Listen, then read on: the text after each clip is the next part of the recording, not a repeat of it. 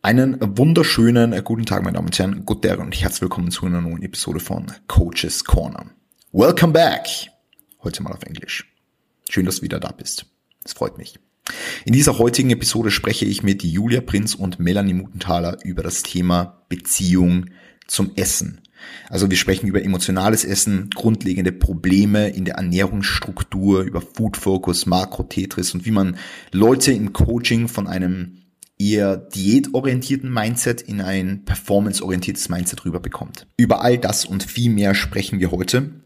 Es war für mich enorm wertvoll. Ich denke auch, dass es für dich enorm wertvoll sein wird. Und wenn es das ist, dann würde es mich unheimlich freuen, wenn du einen Screenshot machst, das Ganze in eine Story packst und dem Podcast auch noch eine 5-Sterne-Bewertung auf iTunes da lässt. Genau. In diesem Sinne starten wir jetzt gleich mal in die Konversation rein mit der typischen Anfangs-Talk-Prozedur.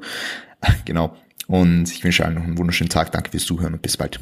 Das ist so lustig, weil ich vor ein paar Monaten, da, da war ich, na, vor ein paar, vor ein paar Monaten, vor ein paar Wochen, da war ich so irgendwie drei, vier Tage war ich auf Diät und, und habe schon irgendwelche, irgendwelche komischen Flaws im, im, im Coaching gemacht und die Leute dann so, ja, du Diet Brain, so, irgendwelche Termine verwechselt in meiner WhatsApp-Gruppe und sowas und dann haben sie alle geschrieben, ja, Prep kickt schon in, ja. so zwei, drei Tage. Perfekt, gut. Also, dann steigen wir ein und ich habe jetzt hier die Ehre, mit der Melli und der Julia zu sitzen. Ja, ähm, es dürften beide eigentlich schon bekannt sein hier in dieser Zuhörerschaft. Wir waren beide schon mal da und wer mir folgt, folgt der Melli wahrscheinlich auch. So, es war Episode 5, wir haben uns jetzt im Vorhinein ganz kurz angesprochen gehabt. Vielleicht magst du die trotzdem nochmal ganz kurz vorstellen, Julia, wer du bist, was du machst, mit welchem Klientel du hauptsächlich so arbeitest, weil wir heute also diese, ganz kurz, bevor, bevor wir jetzt einsteigen, ich will nochmal anmerken, dass ich diese, diese kleine Serie in, innerhalb dieses Podcasts ähm, jetzt ins Leben rufen will, um einfach mit weniger Coaches an einem Tisch zu, zu sprechen, beziehungsweise einfach in kleineren Kreise und so mehr oder weniger Case Studies durchzusprechen. Ja, Case Studies einfach, was in euren Coaching-Alltag so, so, so auftritt an Problemen und was ihr für Lösungen dafür habt, ja. Und wir sprechen heute eben über hauptsächlich die Beziehung zum Essen eigentlich und alles, was so ein bisschen damit verbunden ist und damit die Leute ein, ein besseres Verständnis kriegen, mit welchen Leuten du arbeitest, magst du das vielleicht ganz kurz elaborieren, nachdem du die vorgestellt hast. Okay, gut. Also zunächst mal danke, dass äh, du mich nochmal einlädst. Äh, freut mich auf jeden Fall sehr. Und ja, also mein Name ist Julia Prinz. Ich bin 34 Jahre alt, äh, seit mittlerweile drei Jahren im Online-Coaching tätig, ähm, seit letztem Jahr Vollzeit. Ähm, gemeinsam auch mit meinem Mann, der jetzt auch Vollzeit dabei ist. Also gemeinsam sind wir äh, Craft-Körper mit C und OE, muss ich immer dazu sagen. und ähm, ja, also mit wem ich hauptsächlich arbeite, ist ähm, tatsächlich ein bisschen schwer zu sagen. Also es ist doch, sage ich mal, mein, mein Publikum noch bunt gemischt. Ähm, also prinzipiell coache ich natürlich äh, Leute zu Krafttraining und Ernährung, also Krafttraining und der dementsprechenden Ernährung. Ähm, es hat sich aber relativ bald am Anfang meiner Coaching-Karriere so ein bisschen herausgefiltert, dass ich doch äh, Leute beim Thema Beziehung zum Essen, ähm, ich sag mal, äh, ein bisschen leidvolle Beziehung zum Essen unterstütze, ähm, weil es doch sehr oft der Fall ist, dass sich Leute einfach coachen lassen, weil sie natürlich irgendwie ihre Körperkomposition verbessern wollen. Und die kommen dann halt oft schon aus mehreren Diäten und aus vielen Versuchen heraus und ja, da bleibt oft so ein bisschen ein, ein psychischer, also sagen wir mal, ein, ein, ein psychischer Aspekt auch hängen, was das Diäten betrifft. Jetzt gleichzeitig will man natürlich trotzdem wieder den Körper verbessern. Krafttraining ist natürlich dafür gut geeignet, aber ähm, manchmal ist halt auch eine Diät dann nicht immer gleich ähm, der beste An Ansatz zu Beginn und ja, ich versuche eben Leuten da ähm, den Weg zu finden, der halt für sie gerade im Moment funktioniert, weil das, da ist man halt, ähm, ja, in, in der Trainingskarriere gibt's halt so verschiedene Prozesse, sage ich mal, die man durchläuft und ähm, da versuche ich das Beste mit den Leuten aus dem rauszuholen, wo sie halt gerade im Moment stehen. Mhm. Sehr, sehr cool. Vielen lieben Dank. Ich werde gleich nochmal drauf, äh, drauf zurückkommen und einhaken. Melli, magst du dir zuerst noch einmal ganz kurz vorstellen, also äh, wer du so bist und äh, wie du äh, zu, zu diesem Thema so kommend bist ein bisschen? Ähm, ja, also Vorstellung werde ich jetzt ganz kurz halten, weil ja, ja. das ist, das ist eh schon gesagt, wer, wer dir folgt, wird mir wahrscheinlich auch kennen. Also ich bin die Melli, bin 23 äh, Jahre alt, also bald, bald, bald 24, ich habe Geburtstag, muss man auch dazu sagen.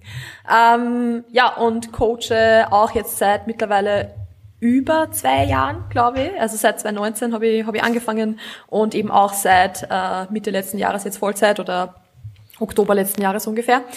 Ähm, und zu dem Thema gekommen bin ich hauptsächlich durch das, dass ich selber damit sehr, sehr viele Probleme gehabt habe in der Vergangenheit. Also schon vor meiner ersten Wettkampfvorbereitung, nach der Wettkampfvorbereitung sowieso und irgendwie das das Gefühl gehabt habe, dass ich da sehr viel draus mitnehmen können habe und dann ja es, es, es ähm, stellen sich solche Themen, solche Problematiken irgendwie eh von selber in einem Coaching-Prozess dann oft ein bisschen raus. Also das ist eh, was die Julia schon angesprochen hat. Die Leute kommen zu dir, um zu sagen, sie wollen die Körperkomposition verbessern und dann ja, noch ein paar, also am Anfang merkt man es teilweise auch gar nicht so, was, was da eigentlich so ist, ein bisschen dahinter steckt, welche Denkmuster da oft ein bisschen da sind. Man wird mit der Zeit auch feinfühliger beim Erstgespräch und so, aber zu Beginn ja, natürlich war es da halt noch nicht so viel. Und es hat sich dann auch ein bisschen so rauskristallisiert, dass ich durch die Erfahrungen, was ich selber gemacht habe und einfach dem, was ich mich schon damit auseinandergesetzt habe davor, auch den Leuten da einfach relativ gut helfen können habe. Also ich mache jetzt auch auf Instagram sehr viel Content dazu, eh, Julia, du genauso. Ähm, ja, weil es einfach, ich finde es auch ein irrsinnig spannendes Thema, einfach weil man sich und also sich selbst dann oft in seinen KundInnen oft ein bisschen wieder sieht und dann, ja, es ist einfach irgendwie cool, den Leuten da rauszuhelfen, weil man das halt so nachfühlen kann, wie man sich in dieser Situation fühlt, weil man irgendwie das Gefühl hat, das Essen bestimmt irgendwie den ganzen Tag und es ist nichts Platz, nicht mehr Platz für was anderes. Und da einfach den Weg rauszufinden, ist halt ein sehr, wie sagt man, rewarding Process Belohnend. irgendwie als Coach auch. Belohnend, genau. genau. Ja. Also du hast jetzt eh schon angesprochen, ihr macht beide Content in die Richtung und ihr tragt diese, diese, diese Messages auch relativ cool nach außen, also so für die, für die breite Masse einfach zugänglich und ähm, da kann man sicherlich jetzt auch einerseits als Coach viel mitnehmen, weil ihr das selber auch schon sehr viel ähm, jetzt von euch lernen dürfen. Andererseits natürlich jetzt auch, wenn man davon betroffen ist und sich jetzt ähm, ja mit der mit der Thematik mehr auseinandersetzen will. Ähm, Julia, vielleicht ganz kurz einmal an die Frage, wo würdest du, wenn, wenn du jetzt, wie, wie du vorher angesprochen hast, wenn da jetzt jemand zu dir kommt und sagt, er, er will seine Körperkomposition verbessern und du siehst aber da irgendwie ein Problem im Hinblick auf die Beziehung zum Essen, wo würdest du da jetzt für die die Grenze ziehen zwischen dem, was du jetzt noch annehmen würdest oder zwischen dem, wo, wo du sagst, okay, da kann ich dir wahrscheinlich nicht weiterhelfen, weil da könnte vielleicht so eine Essstörung im Hintergrund stehen? Mhm. Also ähm, Manchmal kristallisiert sich das erst heraus, muss man dazu sagen. Ich meine, mhm. manche Leute wissen es nicht, was da eigentlich alles dahinter steckt oder wollen es halt nicht wahrhaben und es ist halt der nächste Versuch, sich da irgendwie in den Griff zu bekommen. Ähm, wobei, also was auf jeden Fall hilft, ist jetzt im, im Coaching-Prozess hilft mir der Fragebogen schon mal extrem viel. Also ähm, so dieser, das, die, die erste Kontaktaufnahme, also ich schaue mir immer vor dem Gespräch den Fragebogen an und da sind einige Fragen dabei, die mir zumindest jetzt, also durch die Erfahrung der letzten drei Jahre schon ein bisschen zeigen, ähm, da könnte es ein Thema geben und ähm, dementsprechend spreche ich es dann natürlich im Erstgespräch auch schon an. Ähm, da kristallisiert sich dann doch einiges raus. Mittlerweile habe ich auch schon mehrere Klientinnen, die ähm, sehr offen damit umgehen, die auch sagen, sie haben, sie hatten eine Essstörung in der Vergangenheit und sie haben ähm, das schon, also bewältigt, beziehungsweise sind sie, also sie waren schon in Behandlung. Jetzt ist halt das Thema, mm, ist es halt schon vorbei. Ich meine, inwiefern dann so eine Essstörung vorbei ist oder nicht, ich glaube, das ist überhaupt noch ein anderes Thema. Also ich glaube, das begleitet einen doch eine längere Zeit. Und da ist es für mich schwierig. Also da, da sage ich dann immer, okay, wir können natürlich ähm, losstarten. Ich meine, Krafttraining äh, und die Betreuung und dieser Fokus aufs Krafttraining hat ja wirklich auch nachgewiesenermaßen einen, einen super Übertrag auf Leute, die mit, ja, also mit Magersucht, Bulimie und so weiter gekämpft haben. Nur ist es mir dann schon wichtig, dass da halt auch eine Psychotherapie schon war, wo sozusagen schon mal das Grundlegende behandelt wurde, ja, angesprochen wurde, wo zumindest man weiß, okay, da gibt's äh, Themen, die darunterliegend sind, die darunterliegend waren, wo die Leute einfach daran arbeiten und dann kann man halt noch zusätzlich, kann ich in meinem Scope of Practice bleiben und zusätzlich versuchen, bestmöglich mit wenig Druck eine Struktur zu erarbeiten und mit viel Fokus aufs Training. Also ich biete ja auch Ernährungscoaching alleine an, aber mittlerweile merke ich halt, es funktioniert viel besser, wenn auch Trainingscoaching dabei ist, ähm, weil man kann halt diese diesen Perfektionismus oder was halt auch immer dahinter steckt, oft ist es ein Perfektionismus, ein falscher Perfektionismus, kann man sehr gut umleiten. Umleiten mal zunächst, damit man dann überhaupt mal einen gelasseneren Zugang zu den Ganzen bekommt, ja, weil es, man sollte nicht glauben, wie viele Leute glauben, sie müssen leben wie Athleten und da dann halb zerbrechen. Und äh, da muss man mal rausfinden, okay, ich kann jetzt, ich, man kann es mal umleiten aufs Training und dann mal schauen, möchte ich in meinem Leben vielleicht auch noch für andere Dinge Platz finden und kann ich es trotzdem noch integrieren und trotzdem noch weiter an mir arbeiten. Aber ja, also das ist mir schon wichtig, wenn jemand wirklich mit einer Essstörung gekämpft hat, dass zumindest, ähm, ja, dass das zumindest bearbeitet wurde oder noch gleichzeitig auch bearbeitet wird.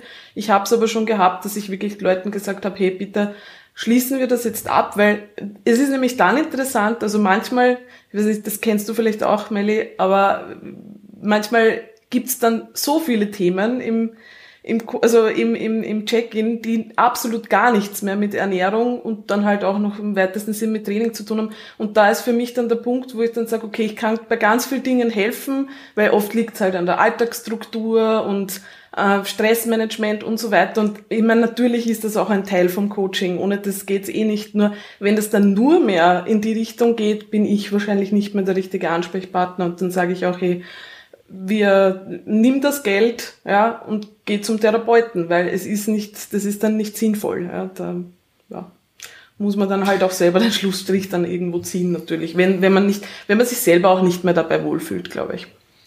Mhm. mhm.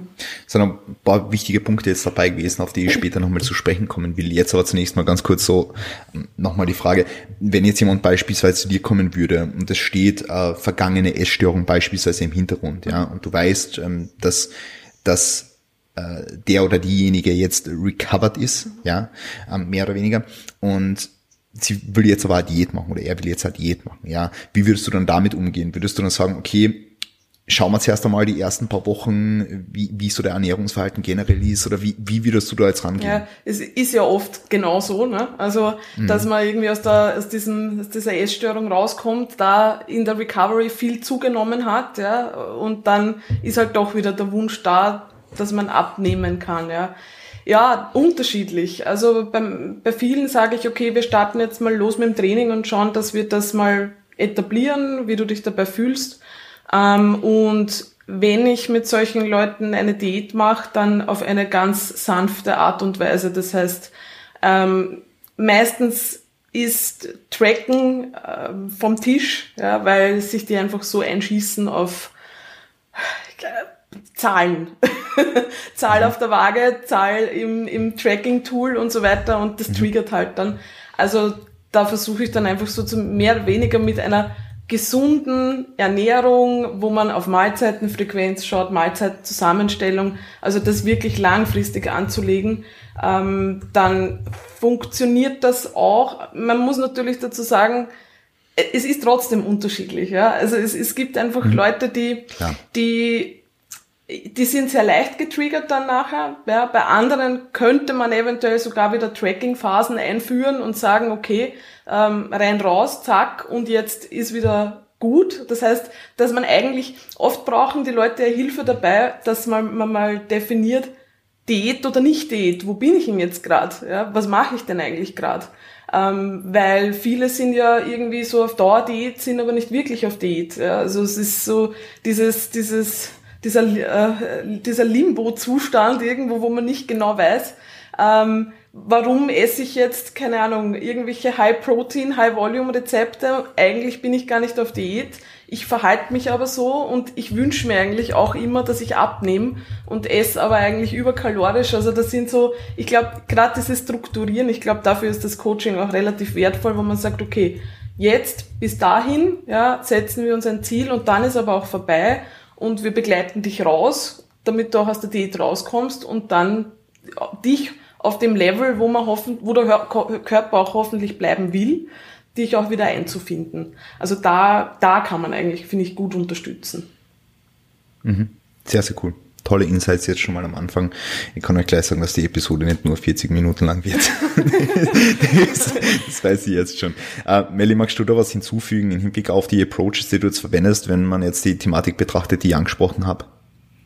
Ähm, ja, es ist, eh, es ist typische Online-Coach-Antwort, äh, was ich halt jetzt It depends. Es ist wirklich, es ist wirklich, kommt drauf an, weil es ist halt, also, ich meine, ich, ich merke es auch bei, bei Leuten, die aus einer Essstörung rauskommen. Es kommt natürlich auch immer darauf an, welche Essstörung das ist, weil wenn es jetzt eine Anorexie ist beispielsweise oder äh, eine Bulimie, wo halt jetzt, sage ich mal, dieses Purging-Verhalten doch äh, stärker war, dass noch natürlich trotzdem ein großer Gewichtsverlust da war, dann ist es natürlich ein ganz anderer Körper, mit dem die Leute jetzt zu mir kommen, als jetzt, wenn man da ja, von Binge-Eating oder sowas beispielsweise spricht, wobei ich dazu sagen muss, dass Binge-Eating bei mir jetzt tendenziell eh nicht ganz so vertreten ist wie jetzt beispielsweise Anorexie.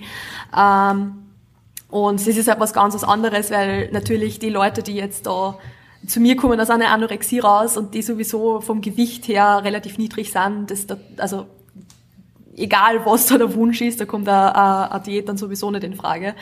Ähm, wenn wir jetzt zum Beispiel eher davon sprechen, keine Ahnung, also jetzt kurze Case Study mehr oder weniger von einer Bulimie, ähm, dann ist es auch, also habe ich beispielsweise auch eine Kundin gehabt, die sich gewünscht hätte, dass man dann wieder in eine Diät reingeht, ähm, wo man aber einfach an den Formfotos gesehen hat, dass die einen komplett normalen, also eine komplett normale Body Composition hat, sogar eine sehr, sehr gute Body Composition hat, also wo sich eigentlich wahrscheinlich sehr, sehr viele Leute wünschen würden, so einen Körper zu haben.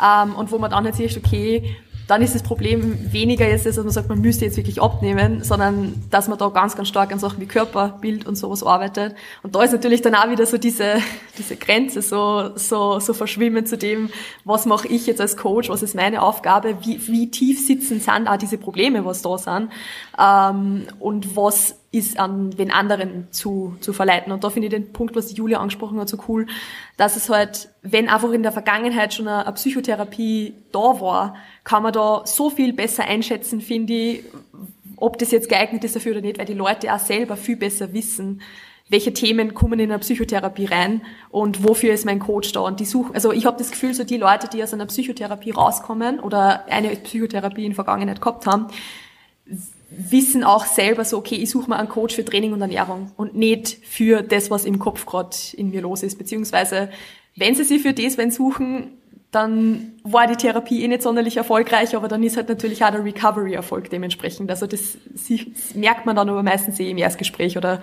spätestens in den ersten Wochen, was da dann wirklich da ist. Mhm. Ja.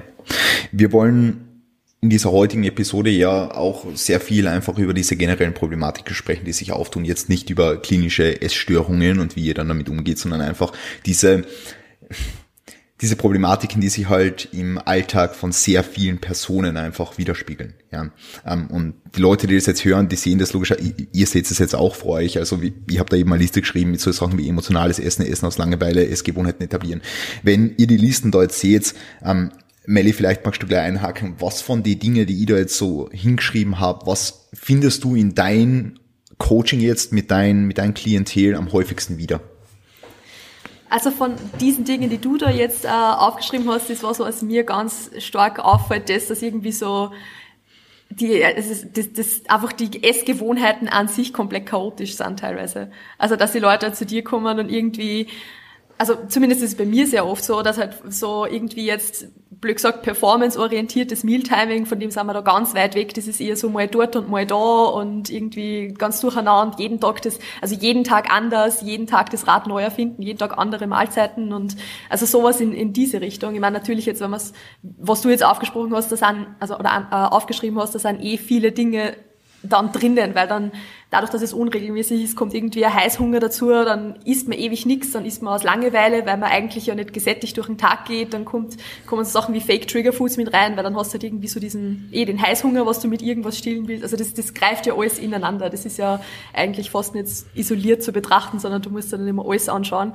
Aber ich merke es jetzt sehr, sehr oft, wenn die Leute kommen und man gibt, also man, natürlich gibst du denen nicht die Struktur, sie müssen sich eh das selber erarbeiten, aber einfach, wenn man da mal ansetzt und man sagt, hey, regelmäßige Mahlzeiten, so, so, dass sie physisch sättigend sind, dass sie ja mental sättigend sind, also dass du dir nicht alles verbietest, sondern halt auch wirklich Sachen einbaust, die dir schmecken und so weiter. Mit dem sind, finde ich, ganz viele andere Probleme schon also die verschwinden teilweise von selber, habe ich das Gefühl, weil einfach dann eben Heißhunger oder sowas dann gar nicht mehr so das große Thema ist. Also das ist, wie gesagt, so fehlende Struktur, fehlende Systeme ist so das, das Hauptding, was man da ein bisschen auffällt oft. Mhm. Wie stellst du jetzt in deinem Coaching-Prozess sicher mit äh, KundInnen, die ähm, die so eine Problematik haben, ja, dass einfach diese, diese Routine fehlt und so. Wie stellst du sicher, dass diese Routine etabliert wird? Machst du das da irgendwie einfach in die Check-ins mit sehr viel Kommunikation? Machst du das irgendwie, dass die Leute das aufschreiben? Lass du da Auszüge von einer Tracking-App senden? Lass du die Leute überhaupt tracken? Ähm, erklär mal so, wie, wie du das dann machst, so dies, dieses ganze Konstrukt aufziehen. Also es ist, ist auch wieder bei jedem natürlich ein bisschen unterschiedlich, aber was ich sehr, also ich meine, es ist eh eigentlich sehr, sehr viel Kommunikation in den Check-ins, dass ich halt einfach mal frage, hey, wie schaut denn das überhaupt aus bei dir im Moment? Also wie, wie einfach so den, den Status quo halt ein bisschen erfragen und teilweise schon so, dass ich mir dann, wenn ich merke, da, da, das, das kann irgendwie noch nicht so ganz, also das, das kann noch nicht so ganz in Check sein, dass ich mir halt so on the go mal ein Full Day of Eating schicken lasse mit die Uhrzeiten, wann jetzt was gegessen wird und so. Und Oft ist es dann so, dass man gar nicht wirklich viel Feedback drauf geben muss, sondern dass die Leute selber schon merken, so, hey, das ist, äh, da, da, na, das, das, mit dem bin ich selber nicht happy, eigentlich passt das so nicht. Und dann schaut man eh mal zum Beispiel, man, so ganz grobe Sachen, auf die man da schauen kann, ist eh, liegen zwischen den Mahlzeiten sechs Stunden, acht Stunden, irgend sowas in diese Richtung. Und das ist dann eben mal das Erste, wo man sagen kann, hey, versuchen wir vielleicht dort einen kleinen Snack einzubauen und so weiter und so fort. Und so arbeitet man sich halt Stück für Stück ein bisschen vor. Also was ich jetzt persönlich zum Beispiel nicht so sinnvoll finde, ist, also finde, ist, dass ich jetzt sagen würde, okay, du isst ab jetzt vier Mahlzeiten um diese Uhrzeit und fertig, weil dann drückst du sich halt in so eine Struktur rein, was du vielleicht für, für richtig erachtest oder was für die vielleicht funktioniert als Coach, aber wo du ja gar nicht weißt, ob das für diesen Menschen, der da vor dir sitzt, jetzt funktioniert. Und da ist halt, finde ich, so dieses mit Full Day of Eatings und solche Sachen durchschicken lassen. Ich lasse mir eigentlich nie Screenshots schicken, das mache ich eigentlich nicht. Aber eben so, so einfach Fotos vom Essen on the go, da sieht man eh dann, also finde ich oft sogar aussagekräftiger als jetzt den, den Screenshot in der App, weil wenn in der App zum Beispiel jetzt, keine Ahnung, Skier drinnen steht und eine Banane und ein bisschen Müsli oder sowas, dann ist das halt was anderes, als wenn du diese Mahlzeit vor dir siehst und dann, dann siehst du, dass da halt voll viel Chunky Flavor untergemischt wurde oder wie, wie weiß nicht, dann siehst du vielleicht Flohsamenschalen, die eingerührt wurden, damit das auf einmal das Doppelte des Volumens hat und lauter solche Sachen, was ja vielleicht in der Tracking-App gar nicht drinnen sind. Und das sind halt alles Sachen, was man sich dann anschauen kann. Oder wenn da jetzt drin steht 300 Gramm Gemüse, dann ja, können das 300 Gramm Gemüse sein, aber dann siehst du mal eigentlich, was das für ein, für ein Haufen ist oder wie viel das eigentlich ist was du aus der App so nicht sehen würdest. Also das finde ich persönlich zum Beispiel immer sehr wertvoll. Prinzipiell mache ich das auch ganz gern mit Fotos. Also ich mache äh, mach's jetzt eigentlich relativ ähnlich, äh, wie du es jetzt angesprochen hast, Melly. Ähm, Julia, wie ist da dein Approach hinsichtlich ähm, dessen? Wie, wie, wie stellst du sicher, dass jetzt beispielsweise das Mealtiming passt? So die, die generelle Struktur im Alltag und wie, was hast du dafür für Methoden, um das, um das, um das zu gewährleisten? Also methodisch eigentlich auch ganz ähnlich. Ja. Also natürlich, ähm, also ich lasse mir oft die, die Einträge und die Fotos schicken, weil manchmal erkennt man wieder am Foto nicht, dass sich ähm, da schon Massen an Chunky Flavor und was weiß ich was drinnen befindet. Und manche Leute tracken es aber mit. das ist dann auch immer ganz, ganz interessant. Aber ja, also vom Approach her eigentlich sehr ähnlich. Ich meine, natürlich ist das dann, also was ich, wo ich sehr gern oft beginne mit Leuten, ist mal überhaupt die Mahlzeitenanzahl zu erfassen. Also ohne, ohne recht viel Druck mal einfach zu sagen, also gerade bei den Leuten, die nicht tracken, ja, zu sagen, hey, bitte einfach nur aufschreiben, immer wenn du was in den Mund steckst, was Kalorien hat, ja, das ist eine Mahlzeit und wir schauen einmal, wo du landest, ja. Und also das sagt schon relativ viel aus, finde ich, wenn da mal an einem Tag zehn ist und, und am anderen Tag zwei und so weiter. Also ich kann das absolut unterstreichen, was die Melle gesagt hat mit ähm, es viel, viel wird von selber gut, wenn man dem Körper mal regelmäßig Essen gibt und eine Struktur gibt. Das ist eh wie mit dem Schlafrhythmus auch und so weiter. Ähm, also allein dadurch kann man mal schon viele Dinge beheben. Also gerade bei Leuten, die mit mit Binge-Attacken, mit Heißhunger und so weiter kämpfen. Da ist äh, einerseits das Meal-Timing natürlich wichtig. Jetzt ist aber halt oft das Problem, dass Leute so ein bisschen diesen Kontakt verlieren zu, zu Hunger und Sättigung. Ne? Also so überhaupt gar nicht mehr drüber nachdenken. Also ich habe doch des Öfteren mal Leute, die ins Coaching kommen und ähm, aus, wieder mal aus diesem Perfektionismus, ich, ich habe das Gefühl, ich habe mit lauter Perfektionisten immer zu tun, aber das ist so ein eigenes Thema, ähm, die halt schon ewig getrackt haben und alles on point haben wollen und sich aber überhaupt nicht mehr überlegen, ist das eigentlich so, wie ich gern essen würde? Schmecken mir die Mahlzeiten überhaupt? Ja, also die, die versuchen alles so perfekt zu machen, dass sie einen kompletten Körperkontakt irgendwie verloren haben. Und dann muss man mal zurückfahren und schauen, Moment, ähm, wann hast du überhaupt Hunger? Ja. Ist das was, was dich überhaupt sättigt? Also Sättigung hat ja ganz viele Aspekte. Da gibt's ja den, den, die Magensättigung und dann, ähm, ob eine Mahlzeit halt ähm, befriedigend ist. Ja, das ist ja auch also immer so ein Thema. Ja. Und viele, die so aus diesem Performance-Mindset kommen, schauen halt auf das überhaupt nicht mehr was ein bisschen zu Problemen führen kann. Also gerade bei den Leuten, die Binge-Thematiken haben und dann eben so viel versuchen, so perfekte Mahlzeiten zusammenzustellen, dass halt aber dies, dieser Aspekt verloren geht, tendieren dann wieder dazu, dass sie dann Sachen bingen, die sie sich da halt irgendwie mm, verbieten. Also auch sowas gibt's da natürlich, ja.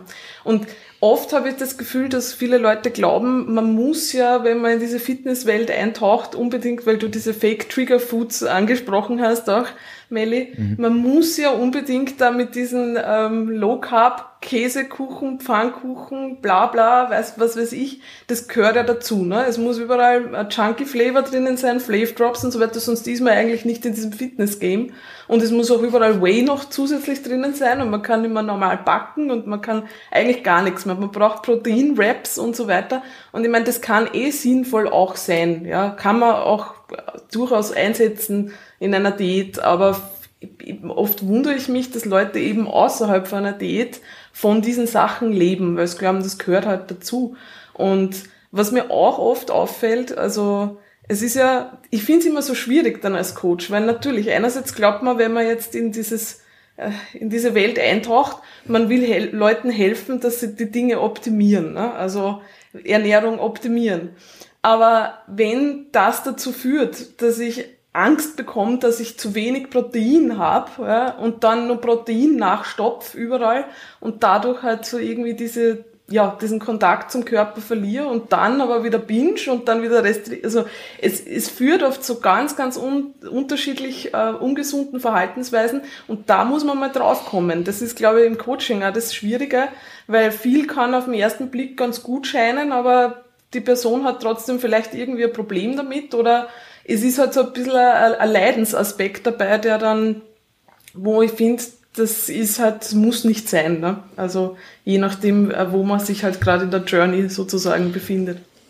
Mhm. Ja, voll. Ich finde, das äußert sich ja oft in, in diesen unter Anführungszeichen Ausnahmesituationen dann. Also wenn zum Beispiel jetzt, wenn man jetzt von StudentInnen spricht, die halt dann einmal übers Wochenende zu den Eltern fahren und auf einmal ist die, die eigene Struktur weg oder so. Und dann ist auf einmal so, okay, drei, also wenn wir jetzt vom, zum Beispiel vom, Track, vom Tracken sprechen, drei Tage nicht mehr getrackt und ja, ich werde halt wahrscheinlich irgendwo bei 3500 Kalorien gewesen sein, so, obwohl das eigentlich das Ziel die Hälfte wäre, so blöd gesagt jetzt. Also ich finde, da äußert sich das dann oft, weil sonst kann das halt im Tracking-Sheet super ausschauen und es wird vielleicht nicht viel drüber gesprochen oder so, weil passt ja eh eigentlich. Aber wenn dann so dieses Bedürfnis da ist, sich von diesem Lifestyle auch zeitweise wieder zu distanzieren. Mhm. Also, dass man halt sagt, so, okay, na, ich, ich, ich, bin so froh, wenn ich mal nicht tracken muss jetzt drei Tage und wenn es mir wurscht sein kann, so quasi, dann ist das also auch oft so ein Indikator, wo man dann ein bisschen schauen kann, okay, wäre es nicht vielleicht das Ziel, dass man langfristig den Lifestyle zu dem machen, dass es da wurscht ist, quasi, dass du es machst, also dass du es machst, dass du kein Problem hast damit.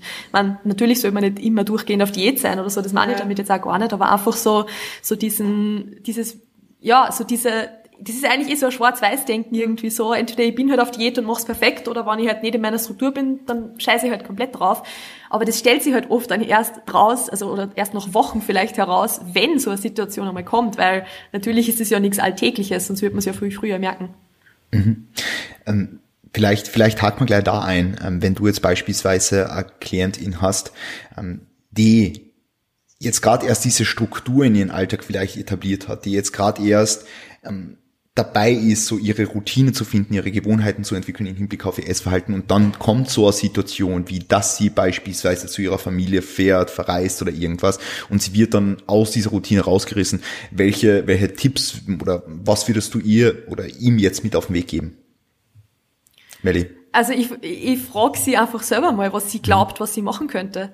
Also ich, das ist jetzt zum Beispiel, was ich so gerade letzte Woche in einem Check-in einmal gehabt, wo sie gesagt hat, sie ist halt jetzt drei Tage bei ihren Eltern gewesen und ist halt komplett rausgeworfen worden, wo ich dann gesagt habe, hey, okay, ist vollkommen in Ordnung, ist eine Lernerfahrung. Was glaubst du, wäre so der erste Step, also eine Kleinigkeit, die wir nächstes Mal vielleicht schon besser machen können? Und dann ist eh schon von selber gekommen, ja, okay, wenn ich eh drei Tage dort bin, ich kann versuchen, einmal mein Frühstück einfach so zu essen, wie ich es normalerweise auch essen würde, weil ich mag ja mein Frühstück gerne. Es gibt ja nichts jetzt gegen dieses Frühstück, das ist ein Haferflocken mit Obst und so, mag ich ja gern. Passt, dann probieren wir das einfach. Also das ist halt in, in den meisten Fällen, wenn man, wenn man die Leute mal fragt, so, was glaubst du, wäre jetzt ein logischer erster Step? Es muss ja nicht viel sein. Es geht ja nicht um das, dass man sagt, sie fährt jetzt zu den Eltern beispielsweise heim oder, keine Ahnung, fährt auf Urlaub oder was auch immer und sie muss das jetzt eins zu eins kopieren, was sie sonst macht. Das ist ja vollkommen in Ordnung, wenn es nicht so ist. Aber schon einfach so einen Step quasi in Richtung was mit, womit ich mich wohlfühle, was mir aber trotzdem so ein bisschen diese Sicherheit von der normalen Struktur gibt, was ich habe, so ein bisschen dieses Mittelding finden, das, das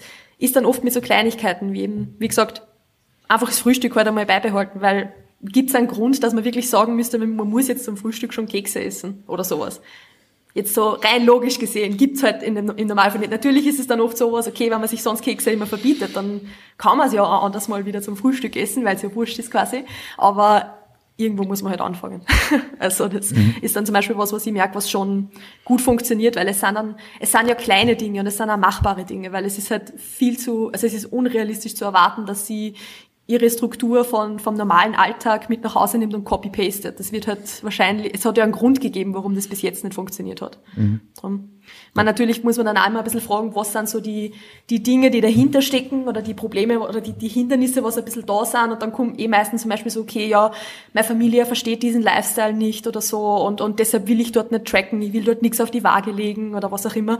Und dann kann man aber auch sagen, okay, dann trackst du halt die paar Tage einfach nicht, aber dann schauen wir halt auf das und das und das oder was auch immer halt dann die Challenges sind. Mhm. Aber das ist halt auch bei jedem wieder anders. Mhm. Würdest du dann hergehen und zum Beispiel fragen, okay, wo siehst du jetzt Schwierigkeiten an diesem Wochenende oder wo siehst du potenzielle Challenges für die, weil du das jetzt angesprochen ja. hast? Ja. ja, genau. Also mhm. einfach so, hey, also ich, ich, ich sehe es ja im Tracking-Sheet zum Beispiel, mhm. wenn, wenn sonst, wenn sonst das, das, Ziel Tracken ist und dann trackt sie halt übers Wochenende nicht oder so und sie sagt, sie hat es nicht getrackt, weil es bei den Eltern war. Und dann, was nicht, zum Beispiel, keine Ahnung, sind Hausnummer 3000 Kalorien eingetragen, obwohl das Kalorienziel 1800 wäre. Sie hat halt nicht getrackt, sondern geschätzt quasi. Dann ist es auch so was, wo man halt sagen kann, hey, ist jetzt überhaupt nicht tragisch, wir machen uns keinen Stress deshalb, es geht jetzt auch nicht um das, dass wir sagen, keine Ahnung, wir versuchen jetzt die Kalorien irgendwie einzusparen oder sonst was, das wollen wir gar nicht.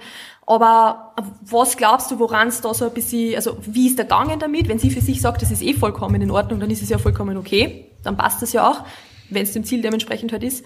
Und wenn sie aber sagt, na, sie hat sich eh nicht so ganz wohl gefühlt, na ja, okay, wo waren die Challenges? Woran ist sie ein bisschen gescheitert? Was, was hast du gemerkt? Was hat er da jetzt einen Druck gemacht? Oder, ja, einfach nachfragen und dann kommt eh meistens schon sehr, sehr viel.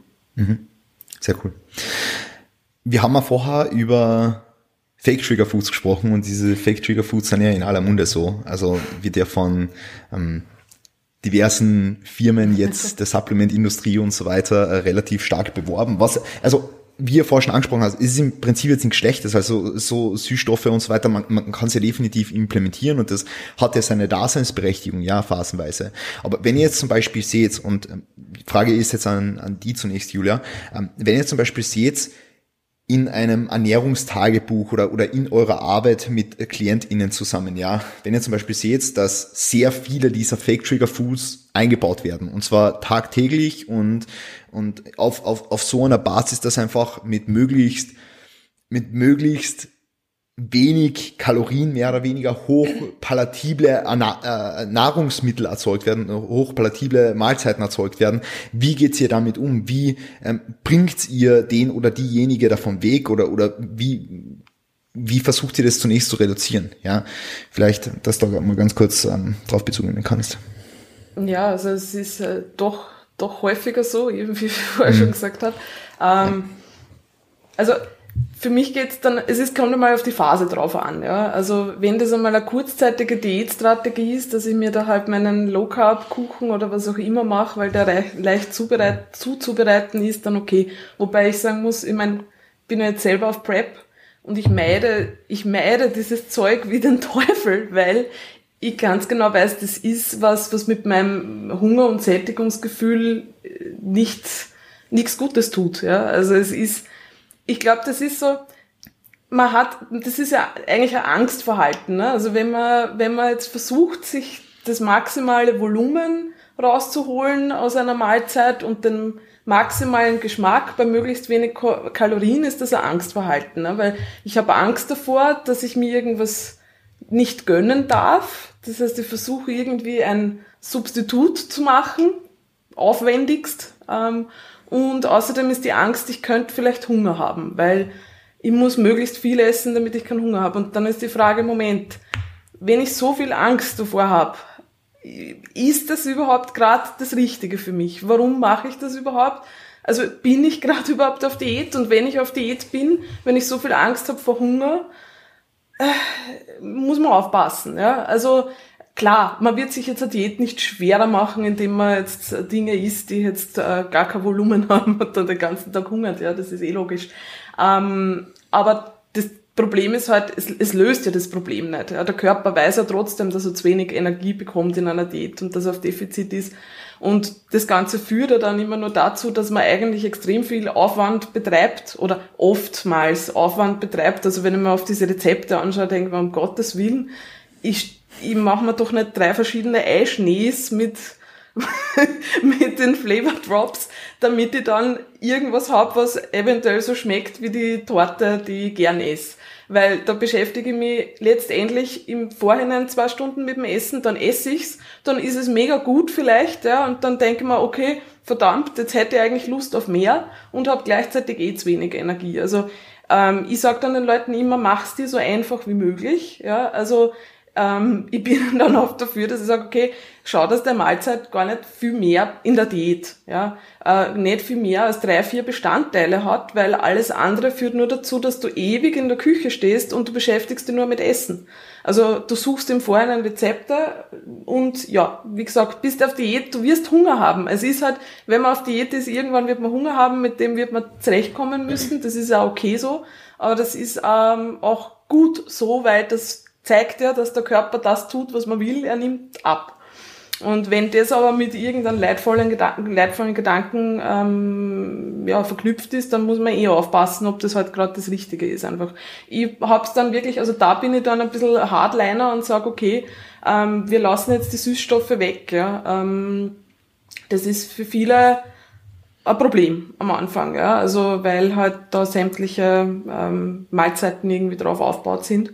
Aber ich habe immer die Rückmeldung gekriegt, ähm, ich fühle mich auf einmal wieder eigentlich besser gesättigt nach einer Mahlzeit. Ja, dadurch, dass ich es nicht übersüße, zum Beispiel, dass es halt nicht so mega süß schmeckt. Also ich, ich spüre wieder mehr, was ich esse und die Leute essen dann auch anders.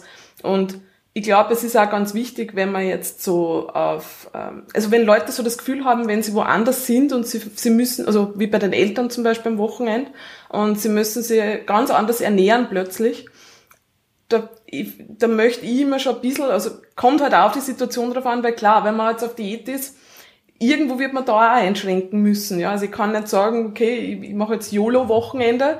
Ähm, das führt ja meistens dann nur dazu, dass ich, dass ich dann ewig auf Diät bin, weil ich es mit den vielen YOLO-Wochenenden dauernd verlängere dann ist jetzt wieder die Frage, ist das überhaupt so dringend? Muss ich, muss ich fertig sein zu irgendeinem Zeitpunkt mit der Diät? Aber gut, das ist eh noch was, was man vielleicht nur extra besprechen kann. Ähm, aber dann ist es ja so, dass ich eigentlich nur auf die Makros schaue, nicht auf die Mahlzeitenzusammensetzung. Und ich glaube, die Makros, die kann man dafür verwenden, dass man mal weiß, wie man sich eine Mahlzeit strukturiert. Und das ist halt eigentlich simpel. Das ist ganz, ganz simpel. Das ist schon seit Jahrzehnten immer das Gleiche man hat eine Eiweißquelle, man hat eine Kohlenhydratquelle, man hat eine Fettquelle, man hat Obst und oder Gemüse dabei. Und sobald ich anfange, Dinge wegzulassen und mir reine Eiweißmahlzeiten reinpfeife oder nur Carbs oder sonst was oder es ist kein Gemüse dabei, dann wird mir das nicht bestmöglich unterstützen. Und nicht jede Mahlzeit muss so aufgebaut sein, aber halt ein Großteil der Mahlzeiten. Und dann werde ich auch, wenn ich jetzt bei den Eltern oder sonst wo bin, nicht komplett derailed sein, weil ich habe mir halt sozusagen ein Essverhalten aufgebaut und äh, bin jetzt nicht auf Makros angewiesen immer. Klar, wenn man auf Diät ist, ist mit Hunger und Sättigung natürlich so ein Thema, dann wird man natürlich mein Hungergefühl signalisieren, ist mehr, als man vielleicht essen möchte für die Diät. Das muss man natürlich äh, mit hineinnehmen. Aber wenn ich jetzt im Aufbau oder auf Maintenance bin, sollte das eigentlich kein Problem sein. Mhm waren ein paar sehr, sehr gute Punkte dabei. Also ich denke, dass es vor allem in einer Diät jetzt oder, oder so wie wir jetzt eine Diät machen, ich meine, das ist eine Wettkampfvorbereitung, da, da müssen wir einfach mit der Einstellung reingehen, ja, wir werden Hunger haben. So, ja. Das ist, da, ich, ich glaube, von dem, von, von dem Gedanken kann man sich nicht so verabschieden, so, sondern den muss man einfach, also man muss das einfach akzeptieren und man muss das einfach, ja, man muss das als als Challenge sehen und irgendwie ist ja cool so, man hat Hunger und man, man denkt, äh, man, man fühlt sich halt so, als wäre wär man auf Diät und man fühlt sich halt so, als wäre man jetzt dann bald in dieser besten Shape ever, ja. Ähm, und ich denke, wenn man wirklich eine Diät macht, jetzt eine Bodybuilding-relevante Diät, jetzt mal abgesehen von Beziehung zum Essen, so, dann muss man einfach mit der Einstellung reingehen, okay, ja. Hunger wird wahrscheinlich da sein, ja. Wenn es ein bisschen eine härtere Diät ist, sage ich jetzt mal. In einer normalen Lifestyle-Diät oder einem Minicut oder so, ist es wieder ein anderes Thema, aber wenn wir jetzt von wirklich einer, einer härteren Diät sprechen, wo, wo, wo größere Rate of Losses oder, oder einfach ein größerer absoluter Gewichtsverlust oder relativer Gewichtsverlust stattfindet, dann muss man einfach damit leben, dass man Hunger haben wird. Mhm. Ja. Und da bringt es dann auch nicht also ganz ehrlich, äh, ich habe das ja in der Vergangenheit selbst gemacht, ich habe es auch im Aufbau gemacht, dass ich mir Unmengen an Volumen reingeballert habe und auch äh, hochpalatible Fake-Trigger-Foods und ähm, das Ding ist, du, du denkst dann zwar, okay, äh, hast keinen Hunger mehr, wenn du das jetzt isst so und dann, dann fühlst du dich aber bloated, du fühlst dich nicht gut und das ist halt alles, ja, keine, keine, keine Situation und kein Zustand, der lange Zeit sustainable ist. Also auch im Sinne von einer Diät jetzt. Ja. Du hast es jetzt angesprochen im Hinblick auf eine Diät. Also die Frage war ursprünglich Fake Trigger Foods und sowas. Ähm, Melly, vielleicht jetzt an die die Frage, wie würdest du damit umgehen, wenn du merkst, dass eine Kundin kommt zu dir und ist in ihrer, in ihrer Aufbauphase oder irgendwo around Maintenance, ja, und du merkst aber in ihrem Ernährungsalltag, sie pusht sich alle Meals sehr weit nach hinten, so im Sinne von Intermittent Fasting. Können wir dann später vielleicht auch nochmal so gezielt drauf eingehen, aber so im Sinne von Intermittent Fasting, sie spart sich sehr viele Kalorien auf, über den Tag verteilt eigentlich nur Protein, ja, hier mal ein Riegel, da mal ein Skür mit irgendwas und, und so weiter. Wie würdest du da jetzt herangehen, was sind die ersten, natürlich, it depends so, ist ein sehr, sehr individuelles Thema, aber was würdest du da jetzt so als, als generalisierten Approach so, so sagen? Also so aus, aus dem, was ich selber für Erfahrungen gemacht habe, für mich persönlich als Athletin auch irgendwo natürlich, weil ich das Problem ja auch irgendwo mal gehabt habe oder zumindest in, in ähnlicher Form gehabt habe.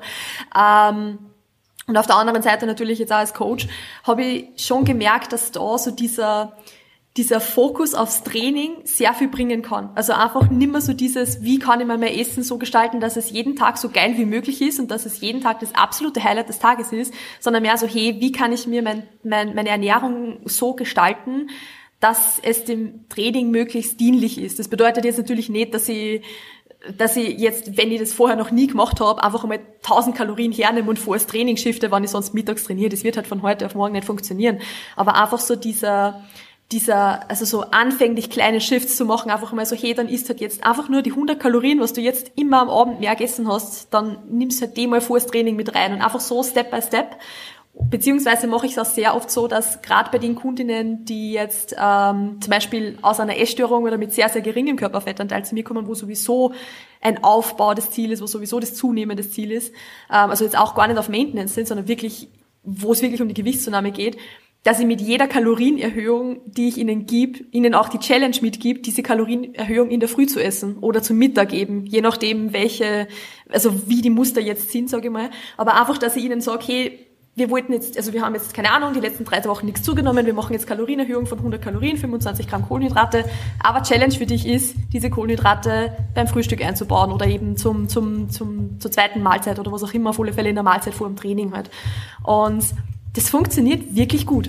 Also das funktioniert wirklich gut, weil das ist irgendwie so einfach so diese, also es ist, finde ich, für die Leute oft immer ein bisschen leichter zu wissen, sie bekommen was dazu oder sie können was zusätzlich machen oder sie, sie können irgendwie was einbauen, als dass man ihnen was wegnimmt. Also wenn man, wenn man versucht irgendwie, also oft fühlen sich die Leute ja so, wenn man sagt, okay, wir nehmen, keine Ahnung, wie du vorher gesagt hast, Julia, wir nehmen die Süßstoffe raus oder wir, wir nehmen von dort ein paar Kalorien weg und tun sie woanders hin. Das fühlt sich dann immer ein bisschen an, als würde man jemandem was wegnehmen. Oder sie fühlen sich oft, als würde man ihnen was wegnehmen. ob, ich meine, am Ende des Tages ist es eigentlich eh arg, weil es geht halt um Kalorien so. Aber es ist trotzdem, ist, also oft dieses Mindset von, du bekommst was dazu oder wir machen was zusätzlich oder wir, du, du hast dort mehr, ist oft viel, viel sinnvoller, als zu sagen, hey, wir machen das jetzt weniger. So, weil das ist, wie gesagt, man, keiner mag das, wenn einem was weggenommen wird. Also das ist, das, das ist ja ganz normal, das ist ja ganz natürlich irgendwo. Und es ist auch, wenn dann dieser Challenge-Gedanke so dazukommt, so, hey, diese Wochen 100 Kalorien und die jetzt dort, und dann überlegt man, hey, wie kann ich das jetzt machen? Und irgendwie wird's dann spannend, irgendwie wird's dann attraktiv. Und das habe ich schon gemerkt, dass das zum Beispiel sehr, sehr gut funktioniert. Also ich finde generell so diese, diese Mindset-Shifts, die, funktionieren oder diese also die Mindset Shifts beziehungsweise eben auch so dieser Gedanke von Essen für Performance statt Essen für Kalorien und so funktioniert am allerbesten bei den Leuten, die sich wirklich auf das einlassen können, dass sie jetzt vielleicht ein wenig zunehmen oder die zunehmen wollen oder denen, die, die jetzt einfach sich vom Abnehmen verabschiedet haben in irgendeiner Art und Weise. Aber das jetzt, was nicht, e-, egal ob das jetzt Untergewichtige sind oder auf Normalgewicht oder ein bisschen höher, aber einfach dies, diesen Gedanken einmal loszulassen, abnehmen zu wollen, bei denen funktioniert das am allerbesten, habe ich das Gefühl. Also da, das ist so oft dieses Initiale, was man da, was, was ich finde, ja, finde, was sehr viel Sinn macht. Ich meine, das ist jetzt natürlich ein anderes Thema eigentlich schon, aber kann man trotzdem vielleicht kurz erwähnen. Mhm. Einfach, dass man einfach diesen, diesen Abnehmgedanken und Julia, was du vorher gesagt hast, dieses ständige mentale Diät halten, wenn das einmal abgeschlossen ist oder wenn man das einmal hinter sich lassen kann, dann ist alles andere leichter. Weil wenn man halt ständig im Kopf hat, so, okay, aber dann doch nicht so viel und da könnte ich ja zunehmen und irgendwie, dann, dann ist man halt immer so, immer vorsichtig und immer auf, man passt eh überall ständig auf.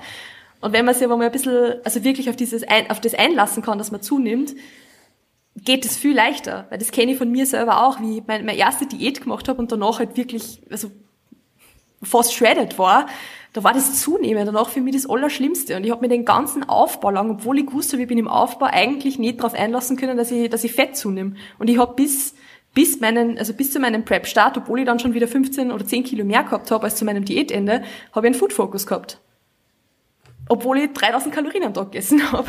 Und das ist erst weggegangen beim, beim Aufbau, den ich nach der Prep gemacht habe, weil ich mich da dann eben auf das einlassen können habe, dass ich halt jetzt einmal nicht bald wieder die nächste Diät mache oder nicht wieder abnehmen oder nicht möglichst wenig Fett zunehmen werde, sondern einfach einmal, so, so blöd gesagt, einfach all in halt irgendwie gegangen bin zumindest vom Gedanken her. Es heißt ja nicht, dass du in kurzer Zeit möglichst viel Fett draufpackst, aber man hat einfach da, nicht, man, eben, wie du schon gesagt hast, so diese performanceorientierte Denkweise war dann halt am Start und damit halt ein anderes Mindset, das, das du dann durchgezogen hast. Ja.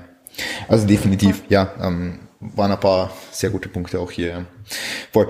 Äh, ich habe jetzt vorher ganz kurz Intermittent Fasting angeschnitten, das habe ich jetzt eigentlich gar nicht aufgeschrieben, aber vielleicht können wir da ganz kurz drüber sprechen, weil vor allem, also ich finde vor allem so dieses, dieses nach hinten pushen von, von möglichst viel Nahrung ist irgendwie ja, ähm, oder zumindest war es eine Zeit lang sehr populär, ja, so möglichst viele Kalorien am Abendessen oder Carb Backloading oder whatever, ja. Ähm, Julia, denkst du, das kann zum Problem werden? Also jetzt einmal unabhängig davon, ob vielleicht der Athlet oder die Athletin jetzt am Abend trainiert und, und eh für Performance ist, obwohl jetzt Intermittent Fasting da ist, denkst du, es kann so an der Beziehung zum Essen was verändern? Mm, also ich, ich glaube prinzipiell, das ist halt, ob es ein Problem ist oder nicht, ist immer, es liegt immer an der Intention dahinter. Mhm. Also es gibt ja durchaus, ich meine, ich, ich selber verstehe es nicht, weil mir persönlich ist das Frühstück immer sehr wichtig, aber Marcel zum Beispiel ist Frühstück gar nicht wichtig, ja, und äh, hat keinen Drang zu frühstücken. Gut, jetzt gibt's einfach Leute, bei denen ist es so ja, also die fühlen sich damit wohler und ähm, essen vielleicht schon seit Kindertagen einfach ähm, kein Frühstück und später am, am Abend mehr. Aber bei ganz vielen kommt's halt schon, also gerade Leute, die, also Intermittent Fasting hat ja so diesen Beigeschmack von, ich nur durch dieses magische Fastenfenster ähm, nehme jetzt ab. Ja, also das ist ja mhm. doch durchaus was, was noch grassiert. Also das ist noch immer nicht so bewusst, wenn man in dieser Blase lebt, wo sich eh alle Leute auskennen mit Kalorienbilanz und so weiter. Aber dann kommen ja doch durchaus oft Leute und sagen, na ja gut, ich habe jetzt intermittent Fasting gemacht und Keto und was weiß ich und trotzdem funktioniert's nicht. Ja, also das heißt, da ist ja schon dieser, dieser Hintergedanke da, ich möchte damit ja abnehmen. Ähm, und dann wird's problematisch, glaube ich. Also das äh, generell, also ich glaube, ich habe das erst unlängst gelesen, ähm, dass ja, also, also Carb Backloading, ich meine, das, ja, okay, da ist System dahinter, unter Anführungszeichen, ja. Aber wenn man jetzt auf, auf Cheat Days, also cheaten, beziehungsweise halt irgendwas verschieben, vorher einsparen und so weiter, ist halt im Prinzip so ein, ein bulimisches Verhalten, das man sich auch dadurch angewöhnen kann, natürlich. Ja, also, ich glaube, dass auch manche Leute vielleicht erst zu diesen Volume Eaters und zu diesen extrem großen Mahlzeiten durch den Fitness-Lifestyle kommen und dann kommen vielleicht noch andere Faktoren dazu, weil man eben, weil man seine Form verbessern will, halten will, ähm, whatsoever, vielleicht sie dann eben mit dem Aufbau, das ist eher ein Struggle, ja, nicht so anfreunden kann. Und dann glaube ich, kann das durchaus schon zum Problem werden. Also ich bin, ich bin da immer sehr, sehr für, für ähm, ja, kontinuierliches Essen über den ganzen Tag hinweg, Körper immer gut mit Energie versorgen, weil gerade wenn man jetzt, wenn es um Food Focus und Binges auch geht, ist es halt äh, ein treibender Faktor. Ich meine, da gibt's ja einerseits die physiologische Seite und immer die, die mental, also die, Psy die psychische Seite. Und ich finde es ganz interessant, bei manchen Leuten ist der Food Focus ja weg, wenn es einfach wirklich einmal regelmäßig essen und halt einmal genügend essen, halt einmal einfach wirklich sie, wie du gesagt hast, Melli, aus einer Diät äh, wirklich verabschieden können, auch gedanklich und sagen, okay, ich widme mich dem Training und ich trainiere jetzt und ich schaue, dass ich möglichst gut sozusagen energetisiert bin fürs Training. Das löst bei manchen diesen Food Focus komplett auf, bei anderen gibt's halt nur andere äh, Dinge, die da auch mitspielen, aber ich glaube, es geht sowohl in die eine als in die andere Richtung. Also ich glaube, dass auch solche Strukturen schon dazu führen kann, können, dass man so ein bisschen ein problematisches Verhalten entwickelt, ähm, was die Ernährung betrifft. Ja. Mhm. Was würdest du jetzt beispielsweise jemanden sagen, der oder die zu dir kommt und, und sagt, ja, ich habe aber am, am Vormittag und um die Mittagszeit überhaupt keinen Hunger ja. Aber, aber dann trotzdem, trotzdem diese Züge von, trotzdem diese Züge dann im Rest, der, im Rest des Tages vom Food Focus mitbringt? Ja, das, das habe ich tatsächlich schon, schon mehrmals gehabt und mehrmals gehört. Also es ist ja dann oft so, dass die, dieses, dieses Schema, dass man ja am Abend gern sehr viel Kalorien übrig haben möchte oder sehr viel essen möchte, ist ja in ganz vielen verankert und gerade oft in Leuten, die ja mit Binge-Problematik kämpfen, ganz tief verankert. Das heißt, da ist wirklich ein bisschen eine Angst da, zu viel am Tag schon früh zu konsumieren.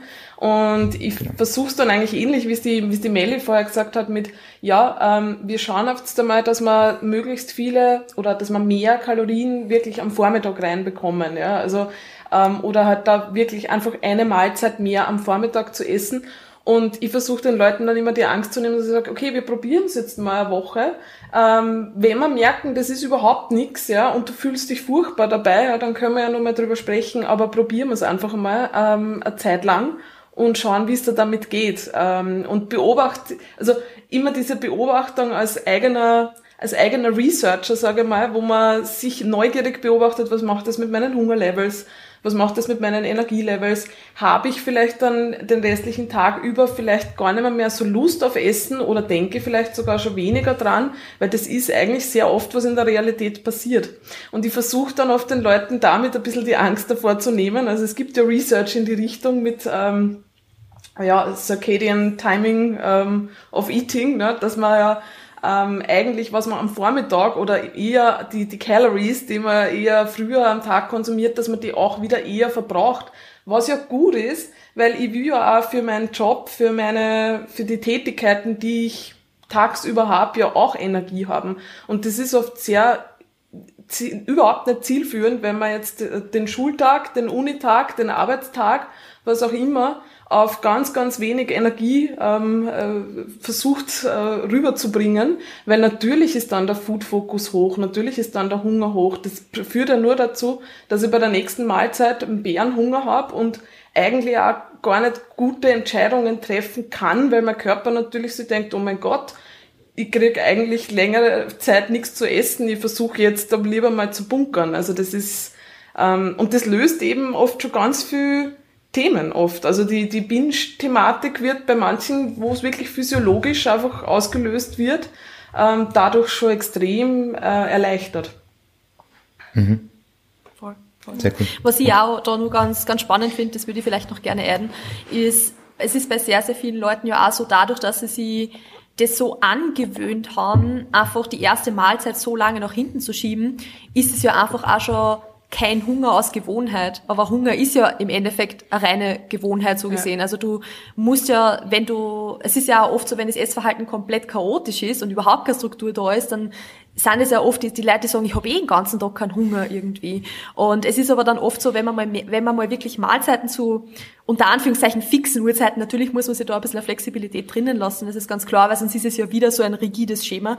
Aber äh, wenn man es einfach sagt, man hat ungefähr zu fixen Uhrzeiten diese Mahlzeiten, dann kriegt man da eh wieder Hunger, spätestens wenn man das ein, zwei Wochen lang gemacht hat. Und das mhm. ist eben dann meistens das, warum halt die Leute dann vormittags ja keinen Hunger haben, weil natürlich die essen halt abends mega viel und wenn ich am Abend 2000 von meinen 3000 Kalorien esse, ja, dann habe ich am nächsten Tag in der Früh auch keinen Hunger. Also das ist ja ganz normal. Und Drum, das, also da, da, da macht es schon Sinn zu sagen, okay, dann isst halt jetzt einfach einmal eine Woche, obwohl du da keinen Hunger hast. Ja. Ich meine, natürlich, das ist für die Leute dann oft ganz, also ganz, ganz schwierig, weil die haben ja so Angst davor, Hunger zu bekommen. Warum sollte ich dann Kalorien für das verbrauchen? dass es ist, wenn ich keinen Hunger habe. Aber das ist halt meistens so, so ein erster logischer Step, einfach wie Julia, wie es du schon gesagt hast vorher, mal dem Körper zu zeigen, hey, du kriegst Essen. Es ist Essen da, du brauchst dir jetzt einmal überhaupt keinen Stress machen, weil wir, wir versorgen dich mit genügend Nahrung. Und das ist dann oft schon ausreichend, dass, dass dann so dieser, dieser Food-Focus über den ganzen Tag hinweg einfach allgemein geringer wird. Und da finde ich es auch ziemlich cool, zum Beispiel im Tracking-Sheet wirklich so den, den Appetit und sowas wirklich mitzutracken, weil es den Leuten ja dann auch selber auffällt. Weil sonst ist es oft irgendwie so, okay, wenn sie einmal wieder voll den hohen Appetit haben, dann geht die Welt unter, aber das, sie sehen halt sonst oft gar nicht, wie gut es an den anderen Tagen schon ist. Und das finde ich dann zum Beispiel voll cool, dass es den Leuten auch selber auffällt, wenn man das dann wirklich einmal mit beobachtet und eh so das ein bisschen als Experiment betrachtet und einmal so schauen wir mal, wie mein Körper darauf reagiert, wenn ich das und das mache. Und das ist auf einmal dann auch viel wertfreier irgendwie, mhm. weil es ist halt, es sind halt Daten. Mhm. Ja, voll. Also ich track jetzt bei vielen Trainees den Appetit ebenso. Julia, machst du das auch? Appetit track ich nicht mit, ne? Was, also je nach, je nach, äh, sage mal, doch, also bei manchen Leuten, die, ähm, die mit Tracking beginnen und gerade wenn es jetzt um eine Diät und einen Aufbau geht, tracke ich manchmal, also es steht jetzt nicht Appetit, ich habe äh, Hunger im Sheet stehen einfach mhm. nur, aber mhm. bei anderen tracke ich dann Food Focus mit. Also so mhm. eigentlich, wo man sich am Abend überlegt, habe ich heute viel über Essen nachgedacht. Das ist was, was mich bei manchen sehr interessiert und das ist dann recht, aber ab einer gewissen Zeit muss man das auch wieder rausnehmen weil allein die Tatsache, dass ich darüber nachdenke, ob ich Food Focus habe, ja. bringt mir Food Focus. Also ja. auch da habe ich schon dazu gelernt, ähm, es ist ich, es ist überhaupt interessant, was man in verschiedenen Stages ähm, aus dem Sheet auch rausnehmen muss, damit man nicht irgendwie einen negativen Bias schon bekommt. Also, weil wenn ich, also ich bin auch draufgekommen, bei manchen ist es keine gute Idee, Stress mitzutracken, weil mhm. dieser Fokus, dass ich allein, dass ich mir denke, puh, ja, wie, wie stressig war es denn jetzt? Wie stressig ja. war dieser Tag? Legt ja den Fokus schon auf den Stress. Also ich habe, ich jetzt, bin jetzt wirklich übergegangen, das klingt jetzt sehr spirituell, aber ich, ich, ich track, track bei manchen äh, Happiness mit, weil das sagt mir mehr aus, ähm, ob jetzt, weil man, man kann einen Stress haben, wenn man Stress ist überhaupt so ein Thema, ne? Stress ist eh im Kopf, aber äh, man kann, es kann einem ja trotzdem gut gehen. Ja? Es kann viel sein, viel zu tun sein, aber es kann einem gut gehen. Also da sagt eigentlich mir dieses generelle Wohlbefinden mehr aus als ähm, ja, Stress und Energie. Also über Zeit lang immer Stress und Energie mittrackt und bin draufgekommen, mhm. irgendwie mit den Daten fange ich nichts an. Also das führt nur dazu, dass man ein bisschen over overanalyzed. Und ich habe ich hab, ich hab jetzt mittlerweile schon Tracking Sheets, wo ich alles raus, fast alles rausgeschwärzt habe, ja, vom Gewicht bis zu den Makros und dann nur diese Variablen, weil das nicht gut getan hat. Ähm, mhm. Gerade bei Leuten, die halt sehr zahlenorientiert sind und da ja alles bestmöglich irgendwie erfüllen wollen, passieren da oft komische, komische Dinge, wenn man zu viel mittrackt. Das ist aber ganz lustig, dass du das ansprichst, weil ich habe auch, äh, also ich track auch Energielevel und ich track Wohlbefinden. Also, ja. also jetzt als, als, als Skala. Ja. Aber ich glaube Energielevel auch als, als wörtliche Skala. Ja, ja. also mit, ah. mit Worten im Gegensatz zu Zahlen. Ja, aber es sind so, das ändert man ja immer wieder und das passt man natürlich auch den Kunden an, ja, genau. logischerweise, weil bei vielen, bei vielen haben wir jetzt auch noch äh, Stress drinstehen, ja. ja. Aber eben, wie du schon sagst, manche Leute können das gut ab, manche können es nicht gut ab und manche, manche sehen das sehr objektiv, ja, aber sehr viele objektive und analytische Leute, die können das super selbst reflektieren und denen ist es egal, was sie da ins Sheet reinschreiben, ja. Ähm, ja, so und, und zu Beginn ist es auch schon interessant. Also zu Beginn ist es oft interessant, einfach zu sehen, ob sich jemand, ob jemand überhaupt äh, dieses Stressempfinden hat und ob das halt was damit tut, ob jetzt der Hunger größer ist oder sonst irgendwas halt passiert oder auf der Waage irgendwas passiert oder so. Aber ja, also es ist, ich, ich merke immer mehr, es, ist, es läuft alles in solchen Stages immer ab und ähm, ja, es ist nicht immer so, dass äh, je mehr Daten, desto besser sondern mhm. es kommt halt wirklich auf die Voraussetzungen an. Schon wieder, es Voll. ist alles individuell, immer. ich ich, ich finde es so lustig, weil das, was du jetzt sagst, also mehr Daten, äh, mehr Daten sind nicht immer besser. Ich glaube, das muss man so auch, wenn man mit dem Coach anfängt, das muss man irgendwie lernen. Ja. ja weil am Anfang willst du natürlich so möglichst viele Parameter tracken und alles irgendwie erfassen, so dass, ja, so, so dass der Kunde auch irgendwie das Gefühl hat, okay, er fühlt jetzt alles möglichst detailliert aus und du denkst dir so, boah, cooles Tracking-Sheet jetzt so.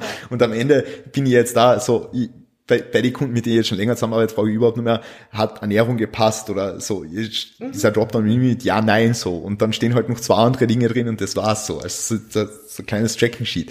Ähm, also ich glaube, da muss man erst draufkommen, was für die Leute passt und dass mehr Daten nicht immer das ja, sind, was man merkt. Was man merkt dann, ich dann irgendwann gemerkt bei einem Klienten, der tragt mir überall nur drei ein, schon seit Wochen.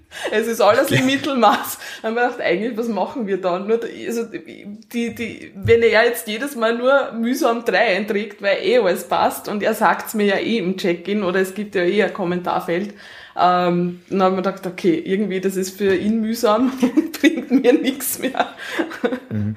Mhm so, wenn wir schon über diese Tracking-Parameter sprechen, es ist mit, mit, mit Schmerz ist noch, also ist oh. noch äh, schwieriger, weil wenn du Schmerz mittracken lässt und der, der, derjenige reflektiert es dann immer wieder, ja, und denkt immer wieder darüber nach, habe ich jetzt Schmerzen gehabt oder habe ich nicht Schmerzen, das ist noch schwieriger, ja, als, als jetzt mit Appetit oder mit Stress oder so. Ja. Das dann eine Challenge. Gut, also nur damit ihr wisst, ich habe mir da jetzt schon echt viel mitgeschrieben, also von den Sachen, die ihr gesagt habt. Jetzt nicht um was zu fragen, sondern einfach für mich. Ja, es ist wirklich sehr, sehr cool. Ähm, dementsprechend schon einmal danke. Gut. Ähm, hast vorher über performance-orientiertes Denken im Hinblick auf die Ernährung ähm, angesprochen. Falls es jetzt Deutsch war. Ja, war Deutsch.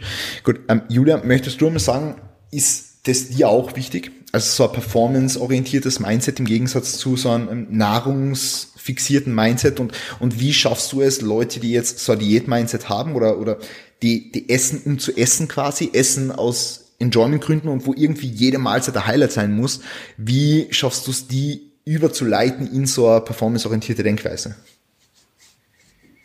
Also es ist mir extrem wichtig. Also das ist wirklich, ich merke immer mehr, das wird, das ist der Fokus, der das eben, der alles andere ähm, bestmöglich unterstützt einfach. Ja. Ähm, ich habe es jetzt auch schon öfters gehabt, dass Leute aus dem Ernährungs Ernährungscoaching ins Trainingscoaching dann gekommen sind und das war sehr, sehr gut, weil man dann wirklich komplett, und da gehe ich jetzt auch nochmal aufs Tracking-Sheet ein, ja, wo man dann sagen, okay, Ernährung läuft jetzt einfach, wir essen. Also wir essen, es ist Essen kein Thema mehr, Essen nimmt keinen Platz mehr ein. Äh, wir haben jetzt genügend etabliert, du isst einfach deine Mahlzeiten, wir machen kein Thema mehr draus. Also gerade bei den Leuten, die ja mit Binge-Attacken kämpfen und nur im Restrik in dieser ewigen Restriktion. Und man kann ja überall, man kann sich überall drauf fokussieren. Man kann auch sagen, okay, ich kriege Panik, weil ich habe nicht genügend Gemüse gegessen am Tag und so weiter. Ja. Also auch, man, man kann sich auf alles stürzen, wenn man möchte. Und bei den Leuten, wo das nämlich wirklich der Fall ist, also ich habe das öfters schon gehabt, dass sie jede Variable, die wir angefangen haben zu tracken, ist eskaliert. Also das ist, wenn man sie, wenn man sehr stark aus diesem Verbot also es ist im Verbotsmindset kommt, dann muss man mal wirklich komplett Abstand nehmen, vor allem. Also das ist dann wirklich, das ist dann schwierig. Man muss mal eh schrittweise machen, aber von der Waage mal weg, also vom Makros sowieso. Ähm, und dann wirklich komplett, also keine, keine Parameter mehr mittracken und halt einfach essen. Eine Zeit lang. Also es ist, manchen bleibt nichts anderes übrig, weil, wie gesagt, alles andere ist eskaliert. Und ähm, dann ist Training natürlich super.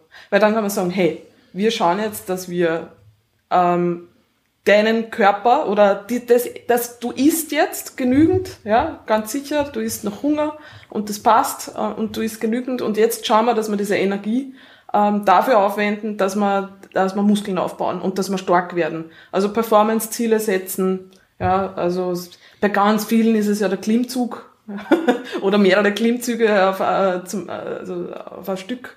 Ähm, oder halt auch wirklich so in Richtung kraftorientiert einfach trainieren. Also ich sage jetzt nicht Powerlifting, aber schon ein Plan, der mehr in Richtung Powerlifting sogar geht, vielleicht als Bodybuilding, ist für manche noch besser, wenn man sozusagen überhaupt den Fokus ein bisschen vom, vom Optischen auch wegnimmt, wobei ähm, ich finde es trotzdem immer gut. Ja? Also zum Umlenken ist es halt spitze, wenn man sagt, okay, wir, du hast jetzt so viel Gedanken um die Ernährung gemacht, Jetzt ist ähm, super, wenn wir diese Zeit nutzen dafür, dass wir, keine Ahnung, äh, von zwei auf drei Trainingseinheiten, von drei auf vier Trainingseinheiten gehen.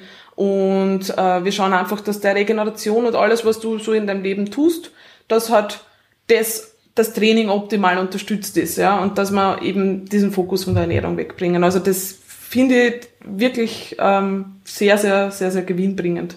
Also das ist, ich finde, das ist der Gamechanger eben auch für Leute, die wirklich aus einer, ähm, ja, sagen wir mal, aus einer Essstörung kommen, aber nicht nur.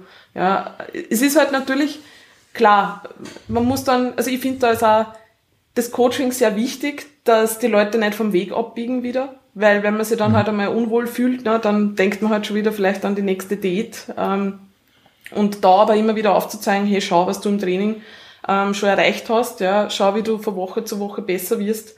Ähm, und dann auch immer wieder das Gespräch zu suchen über Body Image und so weiter und was man halt eben vielleicht vermeiden sollte, nicht tun sollte, Vergleich auf Social Media, sich dauernd im Spiegel auschecken, überhaupt einmal zu überlegen, was ist eigentlich in meinem Leben wichtig. Ähm, das ist ja, ich finde das ja ganz interessant, dass das ja dann sehr oft in sehr philosophische Themen abdriftet, aber es ist halt auch wirklich so, weil mhm. ähm, oft dieser extreme Fokus auf die Ernährung ist ja bei vielen schon eine Ablenkung und ich meine, das, ich weiß es aus meiner eigenen Vergangenheit und ich komme auch aus einer, aus einer Essstörung.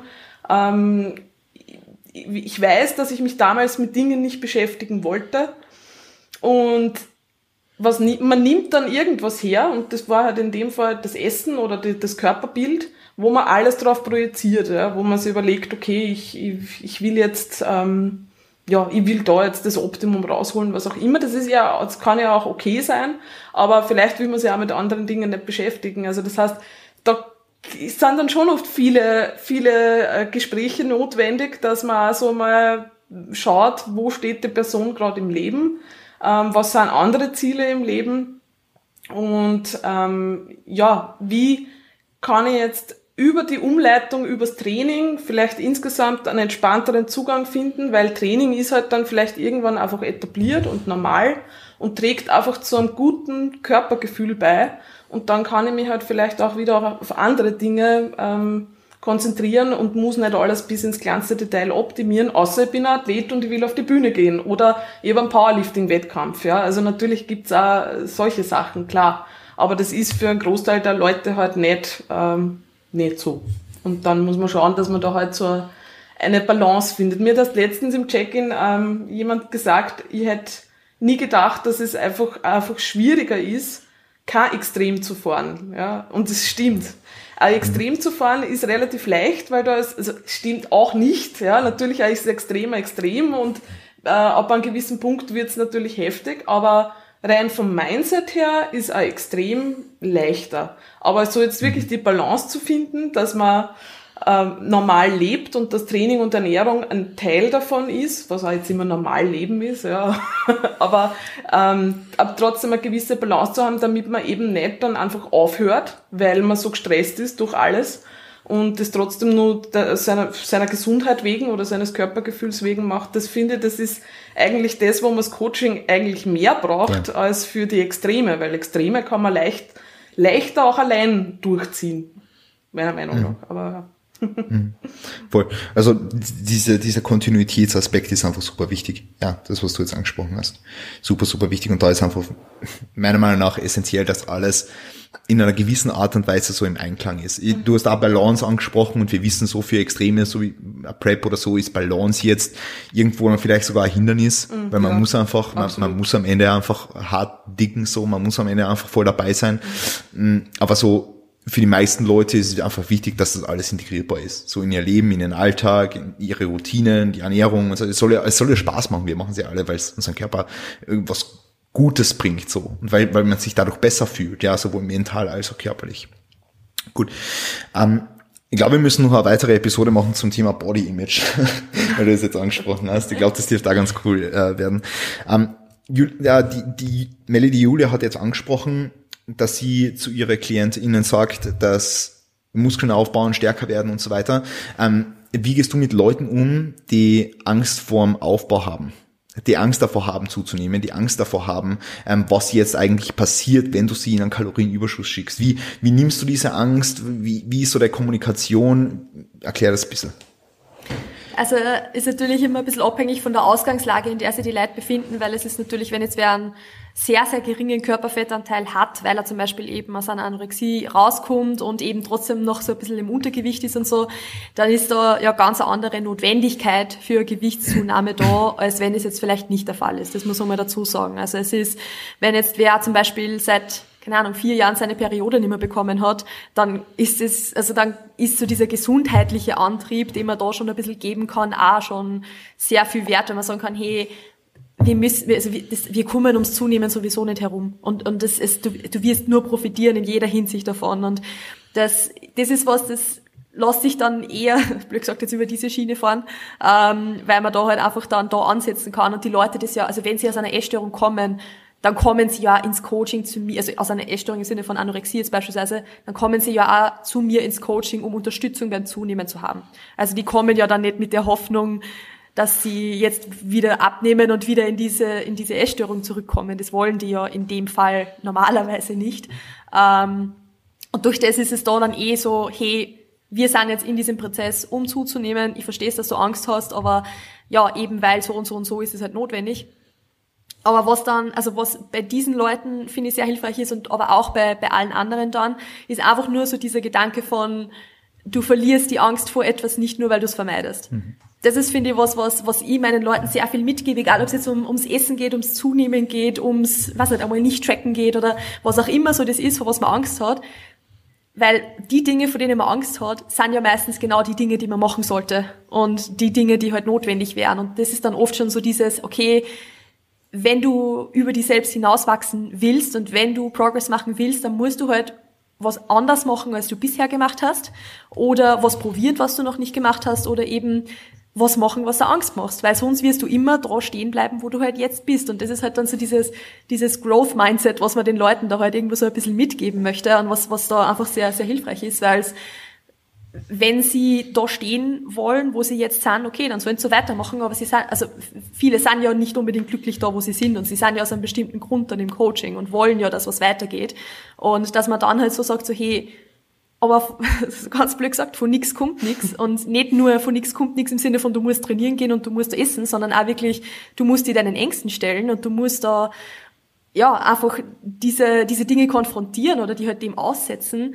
Das ist dann oft so dieser Mindset-Push und auch dieser, dieser Shift, den die Leute dann machen, weil dann auf einmal ist es so, okay, wenn die Waage dann einmal wirklich einen Sprung hat oder so, den man sich vielleicht nicht erwartet hätte, weil man jetzt nicht am Vorabend mehr gegessen hat, sondern wenn es wirklich einfach random mal hochgeht, dann ist es so, okay, durchatmen, ich habe mich entschieden dafür, ich wollte das und dann, dann kommen einfach ganz andere Gedanken auf, als wenn man, ja, wenn man, wenn man so nicht dieses Mindset hat, sagen wir, weil sonst ist es halt sofort wieder, um Gottes Willen, die Waage geht hoch und die wird fett. So.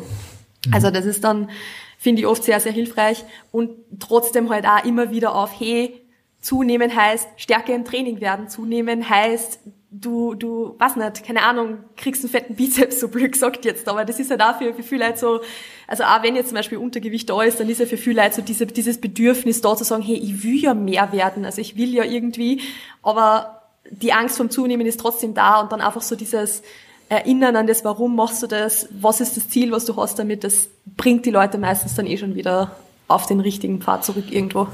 Mhm. Sehr cool. Julia, hast du dem noch irgendwas hinzuzufügen? Nicht wirklich. Vielleicht. Ich finde, die Melli hat das eigentlich ja. jetzt super auf den Punkt gebracht. Das mhm. ist halt, das ist, ja, es ist, es ist die, die Angst irgendwie, die kann man nur, oder man, natürlich kann man nichts ändern, wenn man immer wieder das macht, was man, ähm, was man vorher gemacht hat. Ja. Dann bleibt man natürlich immer im selben, selben Rad und, ähm, ja, es ist, man muss meistens, um was zu verändern, muss man halt was tun, was halt unangenehm ist bis zu einem gewissen Grad, ja damit es ähm, mhm. einfach normal wird. Und ich finde es gut, einfach diesen Gesundheitsaspekt da in, in den Vordergrund zu legen. Das ist schon was, also ich glaube, man kann einfach Leute auch dadurch, dass man einfach aufklärt, was natürlich jetzt passiert, also was äh, durchs Krafttraining auch für positive Prozesse einfach passieren. Ähm, mhm.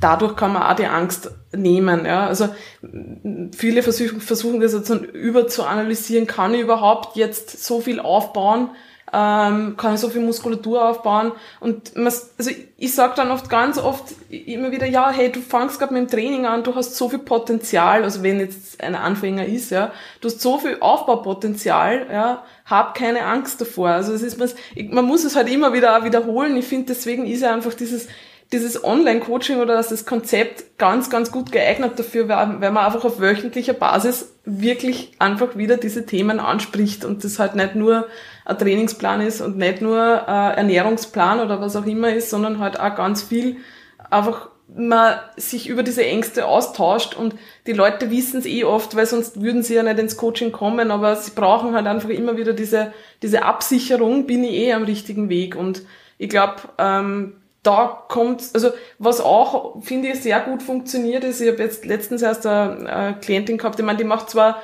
eine Diät, aber die fängt mit dem Krafttraining gerade an und die Diät war sehr schleppend unter Anführungszeichen, weil sie hat nur bei einem Ausgangsgewicht von 90 Kilo nur 5 Kilo abgenommen. Ähm, und ich war so froh, dass wir abseits der Waage, also das ist jetzt eigentlich der Punkt, auf den ich hinaus will, abseits der Waage auch noch mit Formfotos gearbeitet haben und mit Maßen, weil ähm, das waren nur fünf Kilo auf der Waage, aber ich meine, wenn man zehn, also wenn man die Fotos angeschaut hat, hat man sich gedacht, das gibt es nicht, ja, was Krafttraining da sozusagen in diesem Prozess bewirkt, ja, weil mhm. ganz anders ausgeschaut, zehn Zentimeter am Bauch weg, ja. Ähm, das ist noch, das hat mich sel selber nochmal geflasht, wo ich mir gedacht habe, das ist sogar für mich, also einfach wirklich für mich als Coach, wenn ich da jetzt nicht regelmäßig die Formfotos hätte und nicht sehen würde, was sie da einfach gerade tut, und das ist halt, also mit Krafttraining kommt halt eine Variable ins Spiel. Und ich glaube, da fällt einfach Leuten dann zunehmend schon leichter und loszulassen, wenn sie sehen, Moment, da passiert ganz viel Gutes mhm. und da passiert auch optisch was Gutes. Ich stehe auf einmal ganz anders. Ich schau, also meine Haltung ist anders und ich, ich merke, Moment, da kommt was dazu, aber das ist gut, also das ist schön und ich freue mich drüber. Ja. Also da glaube ich, kann man in dem Prozess auch super unterstützen. Also durch das Online-Coaching und durch diese kontinuierliche Arbeit. Wahnsinn. Vielen lieben Dank. Ähm, ich würde jetzt am Ende, ist jetzt das letzte Thema, das ich gerne ansprechen würde, weil jetzt sind wir doch schon fast wieder eineinhalb Stunden hin. Ähm, äh, das, das, das, das letzte Thema ich will jetzt gar nicht so in die Richtung Binge-Eating reingehen, weil vielleicht machen wir das nochmal in einem zweiten Teil eben mit Körperbild zusammen oder so. Aber Binge-Eating per se ist ja Eating Disorder. Aber vielleicht gehen wir mal so in die, in die Schiene rein, wenn jetzt, wenn jetzt eine, eine, eine Kundin oder ein Kunde zu euch kommt und ihr stellt fest, dass da einfach auf regelmäßiger Basis mehr gegessen wird, als es vielleicht ich will nicht sagen, dass es von ihm verlangt wird, aber als, als, ähm, als er gerne essen würde so, also einfach ein normales, normales Overeating ähm, mit Restriction im Nachhinein. Also wir haben ja ganz vorher schon mal das Thema Kalorien einsparen. Ich glaube, du hast gesagt, Julia, haben wir, haben wir angeschnitten, ähm, dass das eigentlich so vermieden werden sollte prinzipiell. Vielleicht gehen wir mal auf diese Overeating und Restriction-Geschichte ein. Melly, willst du da ganz kurz Bezug drauf nehmen? Ähm, ob du das schon mal in Coaching gehabt hast, wie du damit umgegangen bist, ähm, ob sich's im Rahmen von Coaching auch lösen hat lassen, vielleicht so deine Eindrücke, Case Study, whatever. Mhm. Also ja, gehabt schon oft eigentlich. Also ähm, ich meine, das ist auch wieder sowas, das haben wir ganz am Anfang ja schon gehabt, da geht's ja voll, also wirklich sehr stark um das, in welcher Phase bist du, weil das ist etwas ganz was anderes, ob sowas in einer Diät passiert oder im, im Überschuss passiert oder auf Erhaltungskalorien passiert. Also das sind ja drei komplett unterschiedliche Paar Schuhe, vor allem wie du halt dann auch umgehst damit, weil wenn du jetzt zum Beispiel sagst, du bist in einer Diät drin und sowas passiert, und sowas passiert jetzt vielleicht auf regelmäßiger Basis, dann muss man halt ein paar Dinge reevaluieren. Also da muss man mal schauen, erstens ist, eh die, ist, die Diät selber überhaupt das richtige Ziel gerade oder warum passiert sowas jetzt im, äh, im Moment ständig. Und natürlich halt dann auch, also da kann man halt trotzdem im Prozess vielleicht noch sehr viel Troubleshooten, also dass man sich eben eh Lebensmittel Lebensmittelauswahl, Auswahl, so sprechen, äh, Mealtiming und diese Dinge halt alles ein wenig anschaut, beziehungsweise auch ähm, eben wie viel wird vielleicht irgendwie was nicht, versucht, irgendwelche coolen Lebensmittel einzubauen, die man sonst vielleicht nicht essen könnte. Und lauter solche Geschichten irgendwie. Also da, das kann man sich dann da anschauen. Weil das ist zum Beispiel auch was, was ich halt jetzt aus meiner eigenen Athletengeschichte von mir selber kenne, wo ich über die Woche hinweg mein Kalorienziel perfekt erreicht habe. Das war 2018, also in meiner ersten richtigen Diät quasi. Aber halt so heute schon die Kalorien von morgen gegessen habe oder, oder solche Sachen, was die schon den ganzen Becher Eis eingetrackt für heute und, oder, also quasi die Hälfte für heute eingetrackt, die Hälfte für morgen eingetrackt, aber eigentlich heute schon den ganzen Becher gegessen. Am Ende des Tages, also am, am Ende der Woche hat es ja keinen Unterschied gemacht, so gesehen. War jetzt wahrscheinlich auch nicht unbedingt das gesündeste Essverhalten, weil warum muss ich diesen ganzen Becher Eis auf einmal essen? Und da ist es halt so, okay, da muss man dann ein bisschen abwägen, ja, Wichtigkeit, Dringlichkeit des Ziels versus arbeite ich jetzt vielleicht doch lieber mindset-orientiert an manchen Dingen, weil, und das muss man halt schon dazu sagen, wenn jetzt wirklich hinsichtlich der Beziehung zum Essen Probleme da sind, ist es möglich, aber unheimlich, unheimlich, unheimlich schwierig, in der Diät an sowas zu arbeiten. Mhm. Weil sie solche Probleme durch das ja manifestieren. Und es ist im Endeffekt die Dinge, die du machen musst, um an, an diesen Dingen zu arbeiten, sind halt genau gegensätzlich meistens zu den Dingen, die du halt in einer Diät machst, weil du willst ja irgendwo beispielsweise deinem Körper zum Beispiel lernen, zu regelmäßigen Zeiten Hunger zu bekommen und so weiter. Und schon alleine durch das Kaloriendefizit, das du anstrebst, wird es ja komplett durcheinander gebracht. Und das sind einfach, also das ist sich so gegensätzlich im Grunde, dass es halt unheimlich schwierig ist zu sagen, man arbeitet an beiden gleichzeitig. Und das ist halt zum Beispiel das, was einfach diesen Prozess, dann sagst, in, im, im Zunehmen, im Aufbau, wenn, wenn da dieses Problem da ist, dann kannst du das halt direkt adressen. Dann kannst du halt einmal schauen, okay, wir sind im Aufbau, aber essen wir überhaupt genug Kalorien zurzeit? Also es ist auch sehr, sehr oft der Fall, dass wir zum Beispiel sagen, hey, wir sind gerade am Anfang von diesem Prozess, keine Ahnung, bei 2300 Kalorien oder sowas, was auch immer. Und dann merkt man so, die Kundin isst halt immer so 100, 200 drüber, aber man merkt am Gewicht, tut sie jetzt eigentlich zum Beispiel eh nicht unbedingt so viel. Okay, passt, dann gehen wir halt einfach auf diese Kalorien rauf.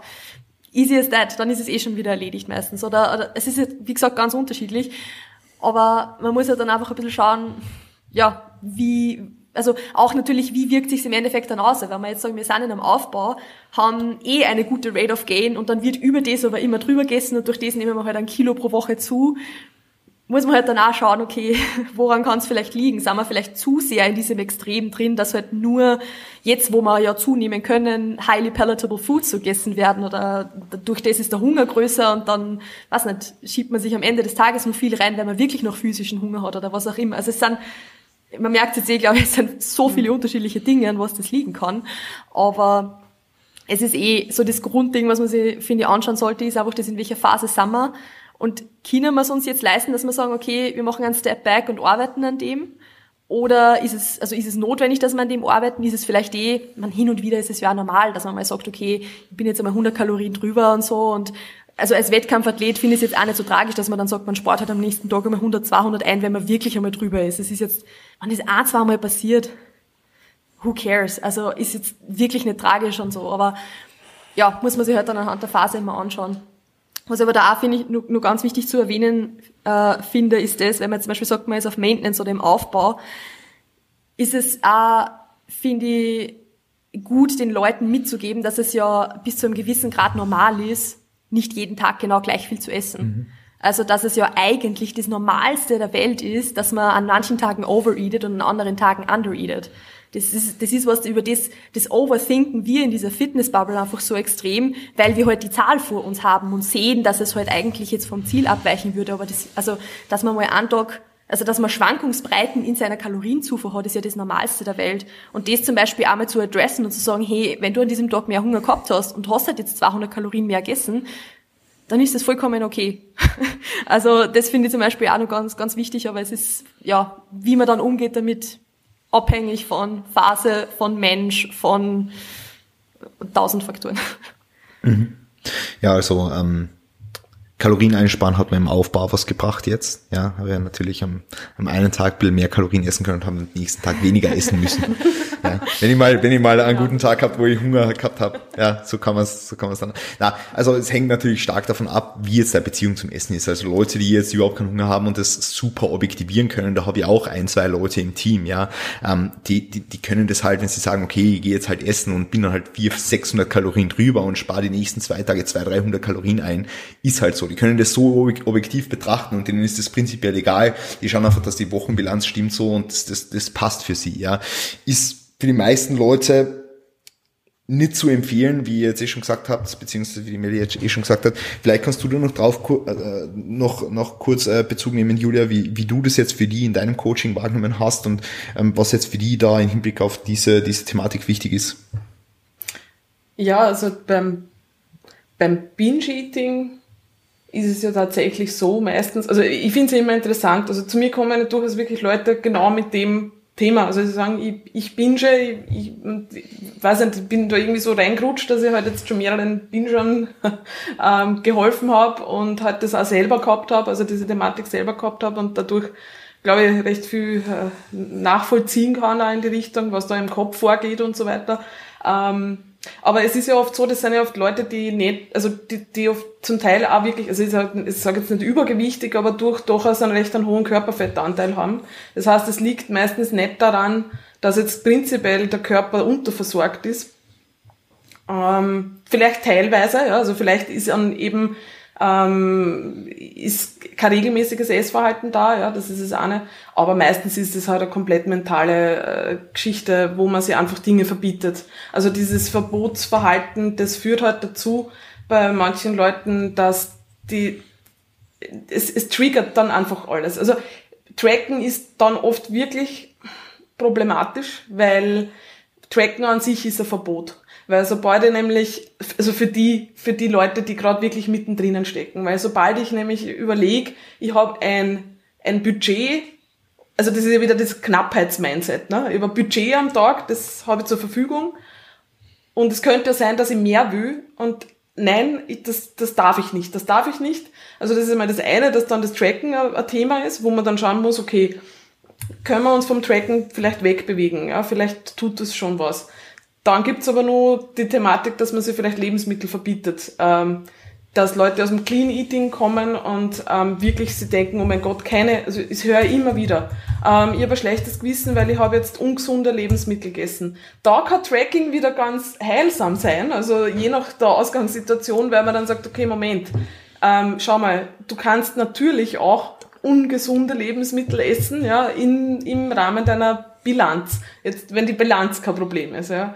Aber letztendlich ist es halt doch, also ich merke das ganz schwer weg, also bei Leuten, die tief im Bingen drinnen stecken, ist es schwer wegzukommen, wenn man nur irgendwelche Variablen hat, wo man, wo man sie einschränkt. Ja. Und das kann Lebensmittelauswahl sein oder das können Kalorien sein. Also ich gehe dann oft dazu über, dass ich sage, haben wir einen Binge-Anfall gehabt, dann ähm, versucht man sogar am nächsten Tag mehr zu essen. Also, also sozusagen wirklich sagt, okay, ich weiß, du hast vielleicht nicht einmal einen Hunger, aber du musst jetzt unter Anführungszeichen ein Frühstück mal essen oder Mittagessen oder Abendessen, weil das ist ja so dieser, dieser paradoxe Interventionsansatz, dass man mal genau das tut, nämlich genau das nicht tut, was man, was an logisch erscheinen würde, nämlich einzusparen.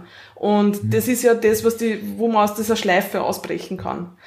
Und ich meine, das zweite sind natürlich, warum kommt es überhaupt dazu? Ja, ist es, ist es, äh, ein Coping-Mechanismus, den ich mir angewöhnt habe, weil meistens ist es halt irgendeine Problemlösungs, also eine, eine Problemlösung, die ich mir angewöhnt habe, ja, für meistens auch irgendein Gefühl, was halt dahinter steckt. Also ich habe das dann durchaus oft, also bei, bei, bei, Leuten, die mit Binge-Problematik kämpfen, dass ich sage, okay, wir müssen uns einmal damit beschäftigen, dass wir überhaupt einmal ein bisschen einen Einblick kriegen in die emotionale Welt. Also versuch mal bitte aufzuschreiben, nachher, währenddessen oder was auch immer. Ähm, es ist vollkommen okay, wenn du bingst und bitte binge weiter, weil das ist das Nächste. Ne? Du, wenn du sagst, na, um Gottes Willen, das ist schlimm, wird's ja immer schlimmer. Aber ähm, ist es okay, aber Schreib mir mal auf, was war die Situation, was hast du vorher gemacht, was hast du nachher gemacht, wie hast du dich gefühlt. Das Gefühl ist meistens ganz, ganz schwierig. Ähm, die Leute können ja die Emotionen nicht benennen. Also ich habe dann wirklich ein Sheet, wo man nachschauen, was gibt's oder wo ich sage, schau nach, was, was kommt am ersten. Weil was bei dem Thema immer voll wichtig ist, ist, dass man, dass man mal versteht, woher es kommt. Sobald man mal versteht, woher es kommt, ist, ist viel leichter, dass man aus diesem Kreislauf aussteigt, weil man es einmal verstanden hat. Das heißt nicht, dass das schon gegessen ist damit, also eine blöde Metapher jetzt, aber das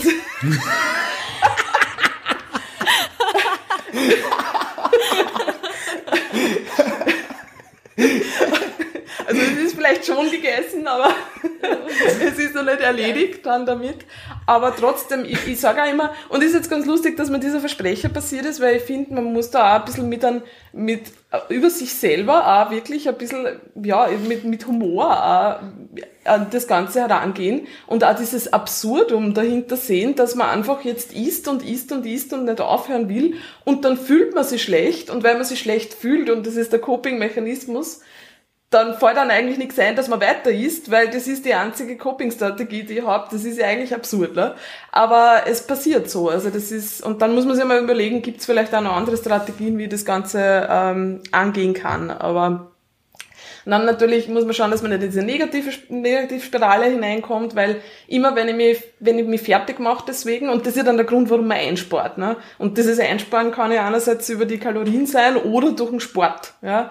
Ähm, deswegen ist ja Krafttraining auch so heilsam, weil man da ja nicht diesen, diesen, dieses Thema hat mit ich verbrauche Kalorien. Weil jeglicher andere Sport, also das stimmt jetzt nicht, also dort, wo man Leistung bringen will, ist natürlich immer was anderes, aber äh, Cardio, also so, dass die meisten würden dann doch keine Marathonläufer sein. Also es hat ja dann doch viel Sport diesen Aspekt von ich mache es jetzt wieder gut. Und das wird ja in der Werbung und überall so suggeriert, ne? du hast ja das jetzt verdient und so weiter.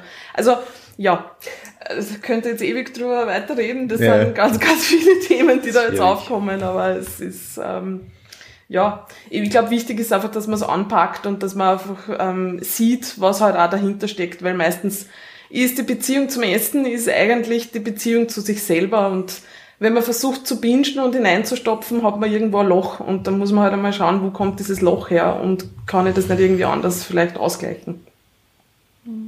Hammer. Ich finde, das war ein schönes Schlusswort.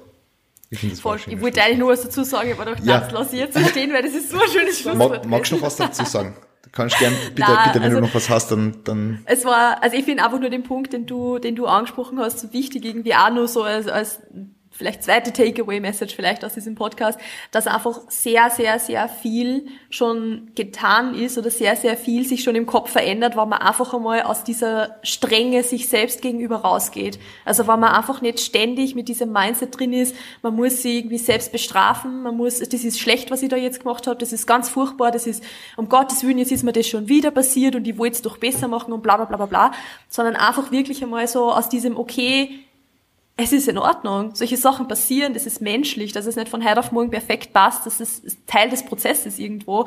Wenn man einfach einmal so, so, so ja, diesen Mindset-Shift irgendwo ein bisschen hat, das hilft schon extrem, weil dann hört man einfach auf, sich ständig Vorwürfe zu machen und denkt nicht mehr so problemorientiert, sondern mhm. wirklich viel mehr lösungsorientiert. Passt, ist passiert, warum ist es passiert, wie kann ich es das nächste Mal besser machen? Und dann wirst halt Step by Step immer ein bisschen besser, weil jedes Mal, wo du ein kleines Learning rausziehen kannst, wirst du es beim nächsten Mal zumindest, vielleicht, also vielleicht machst du es noch nicht besser, vielleicht machst du es auch beim zehnten Mal noch nicht besser, aber du nimmst das wenigstens bewusst wahr. Und das alleine ist schon extrem viel wert, weil das ist was, was vorher nicht da war.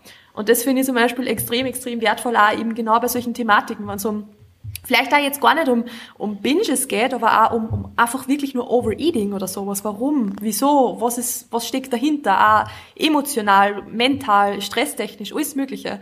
Das ist, finde ich auch nochmal super, super wertvoll, dass man so in dieses Self-Compassion-Mindset einfach reingeht und mhm. das mitnimmt. Wahnsinn. War auch nochmal ein schönes Schlusswort. Stimmt. Es war, war auch nochmal ein schönes Schlusswort. Ich, ja, ich wollte jetzt nicht die Show stehlen, Julia. Verdammt, ja. Zwei schöne Schlusswörter, das ist eh super. Das passt gut. Chris, was du super. Äh, na, ich, ich, werde euch jetzt fragen, äh, wo die Leute euch finden können, wenn sie mehr zu dem Thema erfahren wollen, weil wie gesagt, bereits am Anfang angesprochen, ihr sprecht sehr viel da, darüber auf Instagram.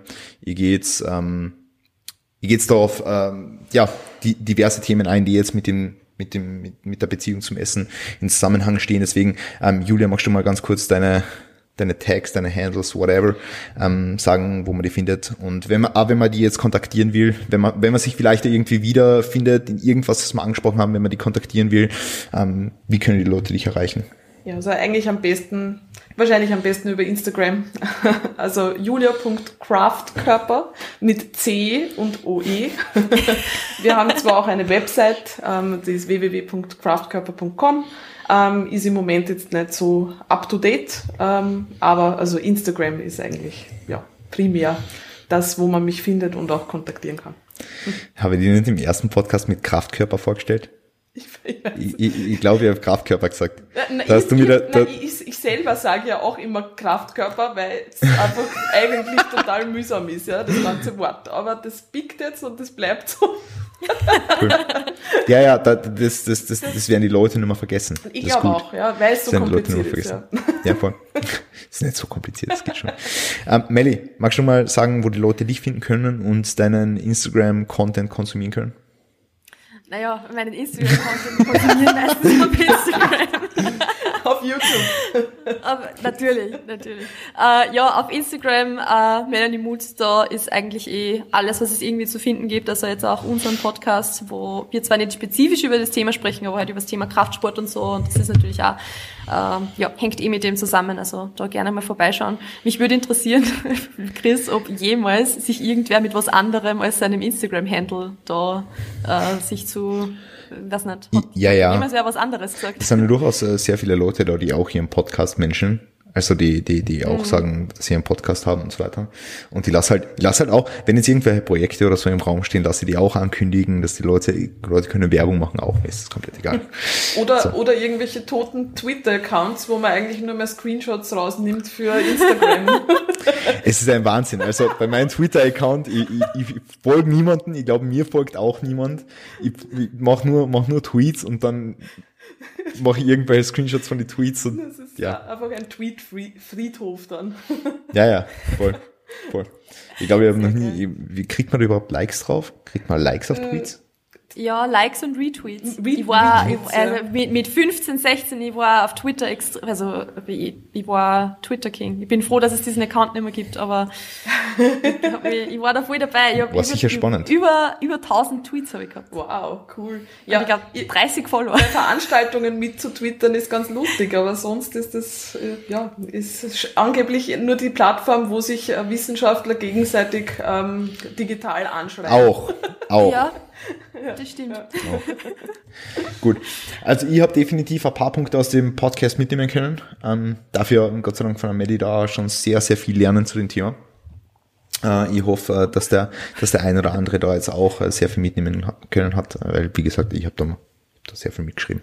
Gut, perfekt. Ähm, in diesem Sinne, danke, dass ihr da wart. Wenn die ZuhörerInnen noch Lust haben auf eine weitere Episode zum Thema Body Image, Selbstwahrnehmung, whatever you wanna call that, dann bitte einfach uns schreiben, entweder Julia, Melli oder mir, dass ihr das haben wollt und dann können wir das selbstverständlich machen.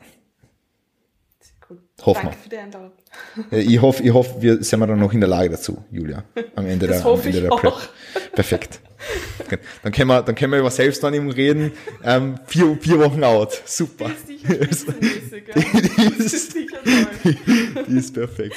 Ja, ähm, na, ich ist, bin euer Reality-Check dann. Ja, ja voll. Wir voll fangen einfach random an zu posen wahrscheinlich. Aber so, so flexen in die Kamera, um gutes Licht hier.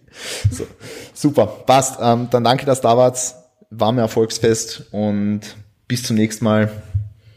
Gute Ehre. Gute Ehre. Gute Ehre.